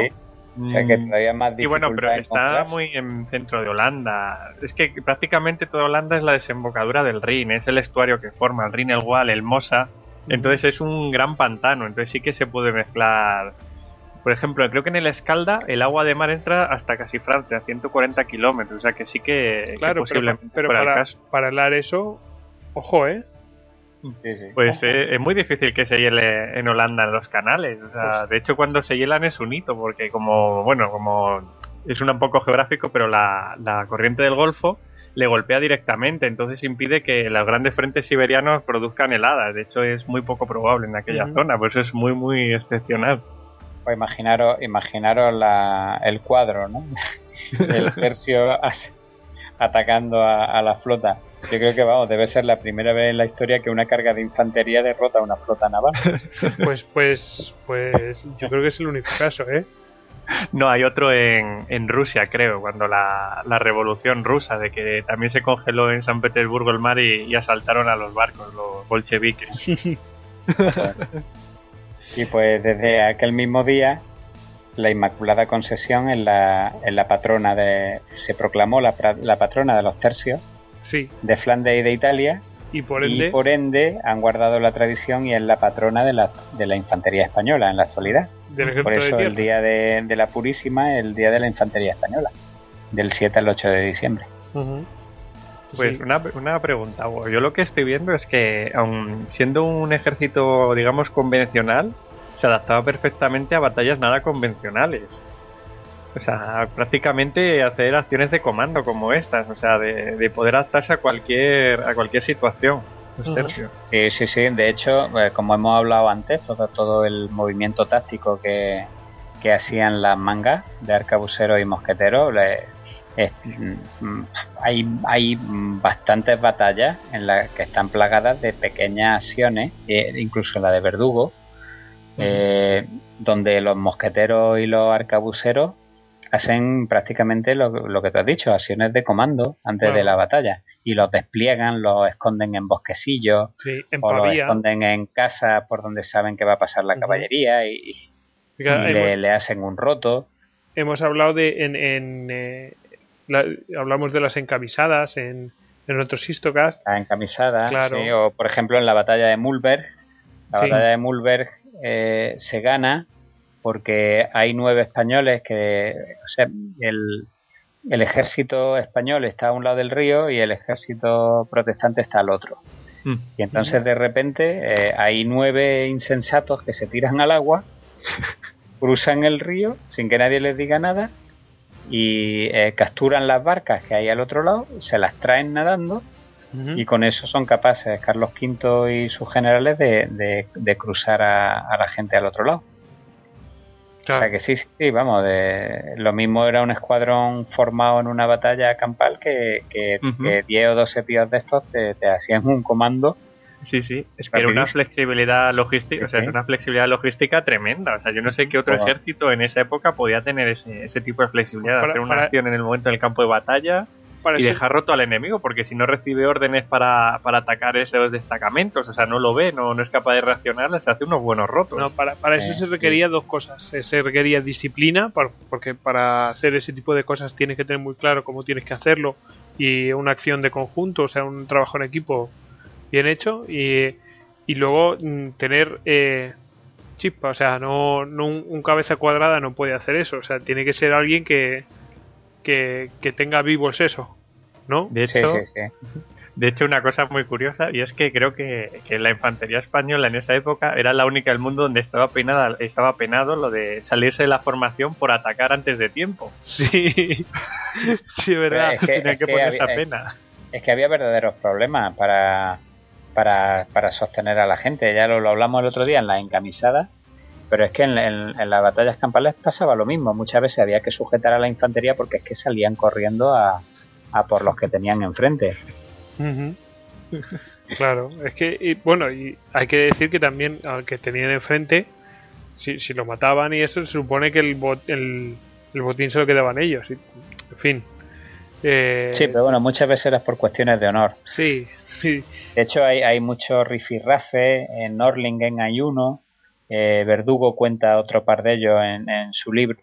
Normalmente los rifirrafes solían ser entre los españoles y los italianos, porque mm, los dos luchaban por, por, tener el, puesto de más peligro en la batalla, que normalmente siempre se lo daban a los tercios españoles y que era un derecho que los españoles pensaban que tenía. Que se habían ganado, claro. Sí, sí. Pero había mucha rencilla y mucha siempre por eso.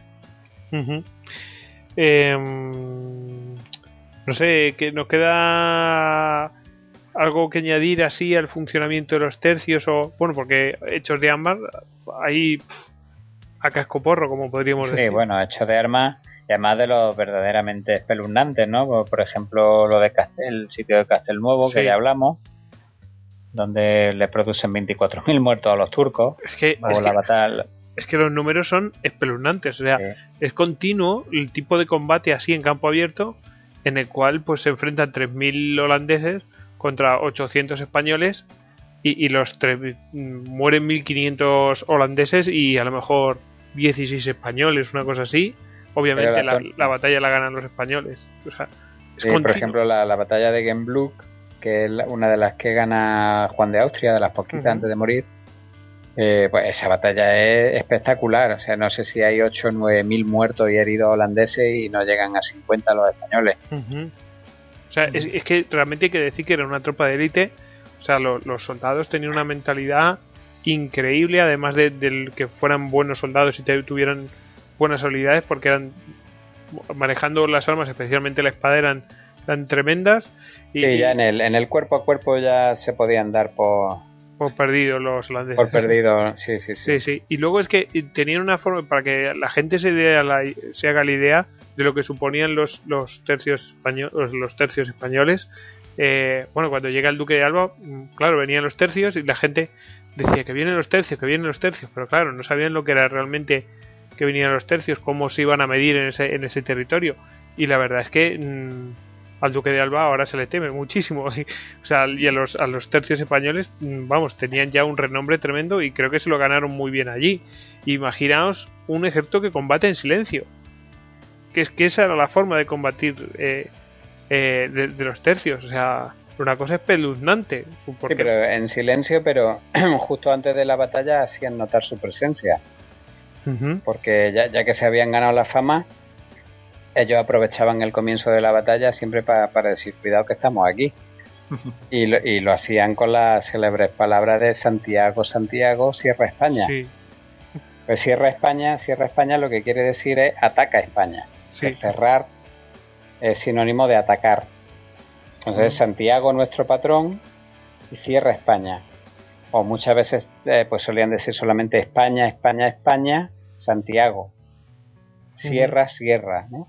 Eso eran mensajes para el que estaba enfrente. Sí. Porque las banderas católicas, la bandera del rey católico, pues eh, siempre eran las mismas. Eh, el, único requisito que tenía que tener era un fondo blanco y una cruz eh, de San Andrés o una aspas de Borgoña en color rojo.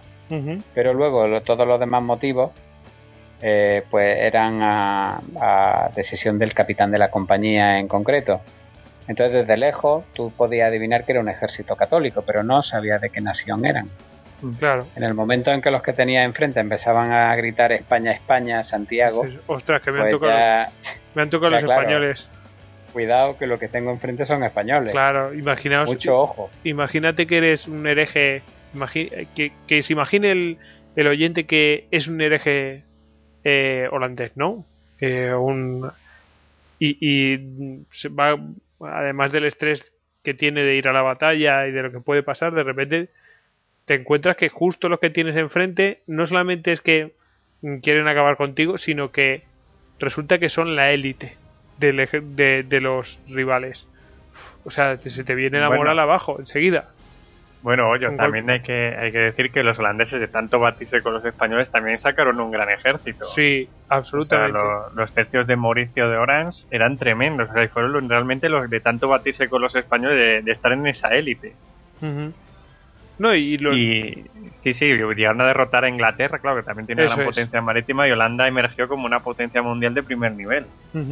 Claro, eh, pero es que es normal. Cuando hay competencia, pues al final sale eso. No, pero por tierra no, por tierra nunca, nunca le hicieron sombra a los españoles. Al final eso devino en, un, en una guerra de asedio, de posiciones, de retirada, de pero batalla en campo abierto jamás. Pero con, otra, con otras naciones sí que, se las dieron, ¿eh? A los ingleses y a los franceses les dieron bien los holandeses. Ah, bueno. Hombre, eso, eso, no, eso no me extraña nada. Por decir algo de, del otro bando. No, hay que decir que los ingleses, cuando. Porque a veces, hay que, hay que decirlo, los ingleses jugaron un doble juego. Una vez eran aliados, otras veces no. La mayor de las veces no. Y se, cruzaban el canal de la Mancha y iban de aliados de los holandeses y tal, y ellos también recibían lo suyo. De hecho, en el primer libro de, bueno, de Verdugo, es decir, el, el, libro de Verdugo está, está dividido en libros o capítulos. Sí. En el primer libro él cuenta la, la batalla de Northorn, 1581, donde derrota a un ejército protestante que estaba eh, formado principalmente por ingleses, al mando del general Norris. Entonces cuenta un poco cómo hace la batalla, porque él estaba en inferioridad numérica, eh, pero se había dado cuenta de que el terreno era muy, muy inestable, con muchos socavones y, mucha irregularidad en el terreno. Y entonces se dio cuenta de que el primero que empezara a mover o desplegar las tropas era el que había perdido, precisamente porque los escuadrones no podrían maniobrar bien sobre un terreno tan accidentado. Entonces le, monta ahí una especie de escaramuza y para, para, lograr que los ingleses se muevan. Y en el momento en que se mueven y se desorganizan, les manda bandas de, bandas de mosqueteros y, de, de, arcabuceros que tenía escondidas por allí por los bosques y las casas y, lo, y los derrota. De hecho, el, primer libro este se puede descargar, ¿eh? está por ahí en, en, la, en la página de Ediciones Platea. Sí. Está, se puede, está libre a la descarga. O sea que a todos aquellos que quieran leer el primer capítulo del libro, claro. lo tienen ahí libre a la descarga. Le invitamos a que, les invitamos a que, a que le echen un, vistazo, porque la verdad es que no tiene desperdicio. No tiene desperdicio el libro. Ya sabe que para el que no lo sepa, bueno, ya lo, hemos dicho, pero lo recordamos otra vez. El, libro La Guerra de Frisia, de editorial, bueno, de Ediciones Platea, que ha salido hace pues un par de semanas, ¿no? A, la luz. Sí, y así más o menos. Y está basado en, en, el relato del coronel Francisco Verdugo y todo el trabajo que ha sido llevado, pues, pues por Francisco Medina Portillo y pues, pues el que le el que les ha, hablado hasta ahora, Hugo, ¿no? Eh, nuestro compañero Hugo eh, Cañete. Ese es, un testimonio de primera mano, es una fuente de primera. Es, tremendo, literalmente es de primera. y sí, sí, interesantísimo. Ahora me estoy acordando ahora mismo de otra anécdota que cuenta. De, estaban, eh, iba, se disponían a, asediar una ciudad que había quedado por el lado holandés holandés, eh, Stenwick. Y entonces, como no sabían, habían hecho obras de fortificación nueva los holandeses y no, Verdugo no sabía cuál era el calao del foso. ¿Y sabéis lo que hizo para adivinarlo? ¿Qué hizo? A ver. Pues mandó a una mujer sí. a que hiciera como que paseaba por, por, el borde del foso y entonces de repente hacía como que un, golpe de viento le, volaba el sombrero. el sombrero caía en mitad del foso y la mujer pues se metía a cogerlo y seguía paseando. Sí. Entonces, según a la altura de, la, de las piernas que le llegara el agua, sí. eran capaces de medir eh, la, profundidad del foso. Y en este, precisamente en este caso, eh, Verdugo se presenta tan, tan presto a las murallas que, que, no le había dado tiempo a drenar y el agua le llegaba a la mujer por las rodillas, con lo cual quería decir que, que, era perfectamente vadeable. Sí, claro. O sea, tremendo, ¿eh? El... Ingenioso, ingenioso. No, no, muy bueno, muy bueno. Eso ya lo podían haber tomado nota los ingleses en Cartagena de Indias para ver la, profundidad del foso. bueno, pero eso es harina de otro costal. Eh, no sé, em, podemos hablar todo lo que queramos de, los, de los tercios. Probablemente podremos hacer otro programa más de, los tercios. Sí, yo, confío en que lo hagamos, ¿eh? Sí, sí, sí. Eh, pues, hay anécdotas geniales y yo solo nombraré una que me encanta que es la toma de la ciudad de Amiens. La toma de la ciudad de Amiens. Amiens, en Francia, que fue tomada con un centenar de hombres. Sí, madre mía.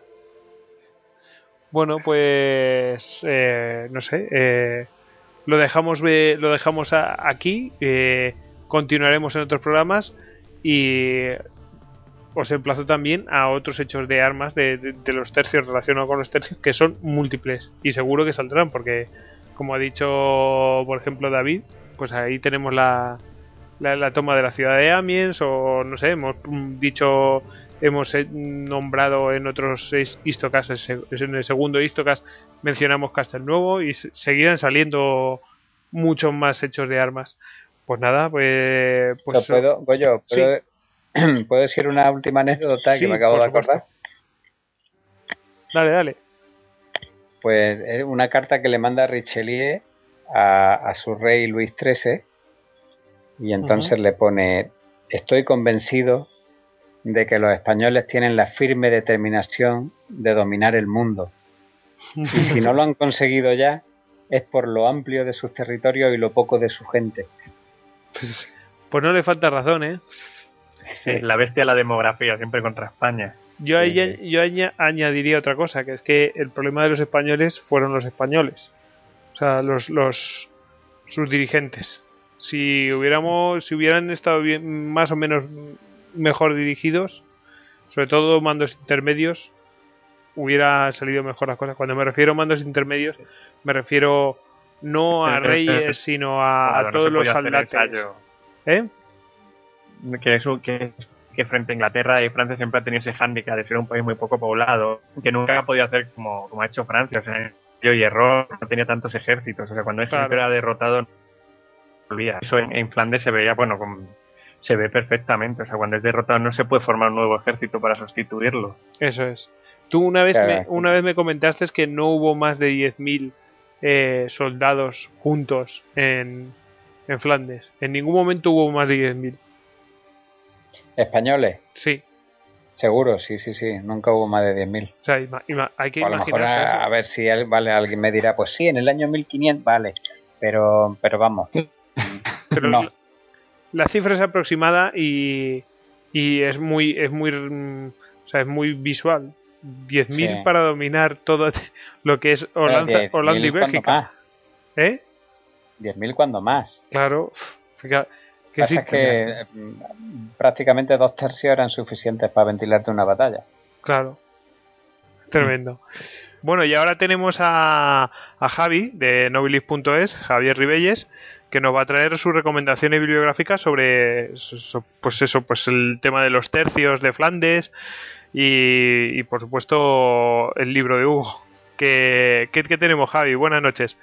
Hola, buenas noches. Eh, bueno, pues eh, como recomendaciones eh, que han pasado por Nobilis y que son de los mejores libros que hay sobre los tercios de Flandes, pues traigo tres, tres, tres libros.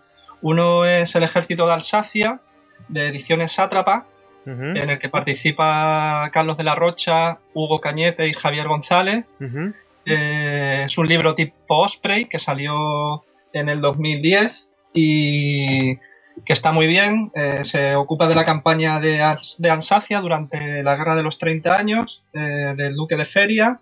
Y es, es, un libro tipo Osprey que combina tanto texto como ilustraciones, mapas, tiene mapas a color muy chulos, incluso uno desplegable grande en el centro. Sí. Y, está muy bien. Sí, puedo corroborarlo, porque lo tengo yo y, y está muy bien, muy bien, eh, es muy ameno. Sí. Y bueno, eso es de ediciones Sátrapa. Luego eh, hay un libro de ediciones Falcata que va, mm, bueno, el que yo tengo es de la tercera es la tercera edición, o sea que es un libro que se ha, ha funcionado muy bien y, y su contenido así lo corrobora, que se llama Tercios de Flandes, de Juan Jiménez Martín. Eh, es también un libro con muchas ilustraciones y muchos mapas. Es ese que es, que es negro, ese que es negro y que viene el, águila imperial así de bicéfala, ¿no? Esa, esa. Ese, es una maravilla ese libro. Sí, ese libro está muy bien, es un compendio de todo, desde cuando se crean los tercios, eh, las campañas más importantes y y, ya te digo, está muy ilustrado y muy, muy bien editado y es un libro así para quien quiera iniciarse, también para quien quiera profundizar, pero muy generalista y está muy bien. Y luego ya por último, bueno, por último yo creo que el libro de referencia un poco para los grandes aficionados al tema y que todo el mundo tiene un poco como la Biblia o como uno de los mejores libros es sin duda de Pavía Rocroy, de, de Julio Albi de la Cuesta, eh, los tercios de infantería española en los siglos XVI y XVII. Este libro ya sí es no es no abarca tanto la parte política o la parte eh, de, la política de, la monarquía hispánica, sino esto ya es más eh, militar en el propio término, o sea, un libro totalmente militar enfocado al estudio de los tercios en, en, su profundidad. Y bueno, es Julio Albi, uno de los grandes especialistas del tema y un libro totalmente recomendable de ediciones Balkan y bueno, este irá ya, yo no sé por qué edición irá ya este libro. Eh, y, por último, pues nada, recomendar el que ya habéis hablado, ¿no? El libro de Verdugo de, Hugo Cañete y Francisco Medina, que tenemos, que está editado en ediciones Platea, en formato electrónico, que que es un libro bueno, bonito y barato. Oye, ¿qué precio, qué precio precisamente, qué precio tiene? Porque eso no lo hemos, no, lo hemos mencionado. Pues el precio es 2,95 euros. Vamos. Mm, lo que vale un café.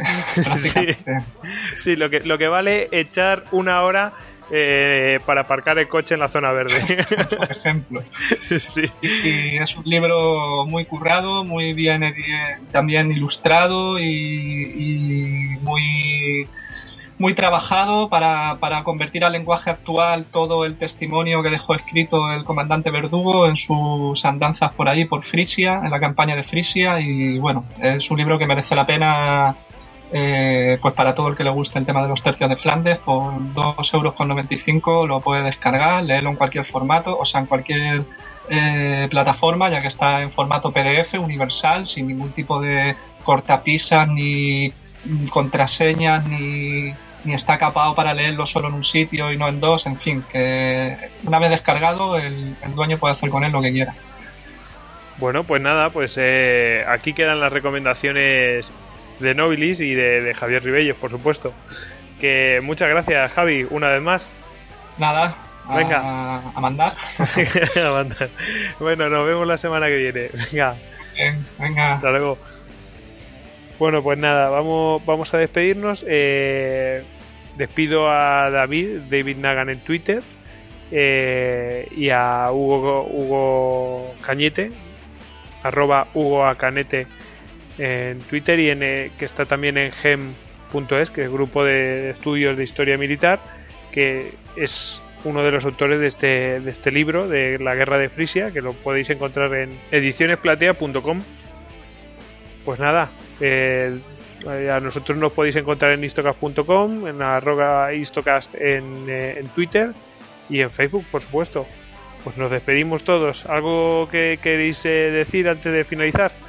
simplemente voy a animar a todo el mundo que lea y, que lo estudie porque es muy, muy bonito, que, tiene muchísimas anécdotas. El tema de los tercios españoles. Claro que sí. Hugo. Sí, sí, eh, yo, la gente que de verdad que dé el salto porque es una época apasionante, una época maravillosa. Pues nada, eh, ala, todos a despedirse. Bueno, pues Santiago y cierra España. Venga. Cierra, cierra. que cierre. Cierra, cierra. España, España. Venga, Semper Fidelis.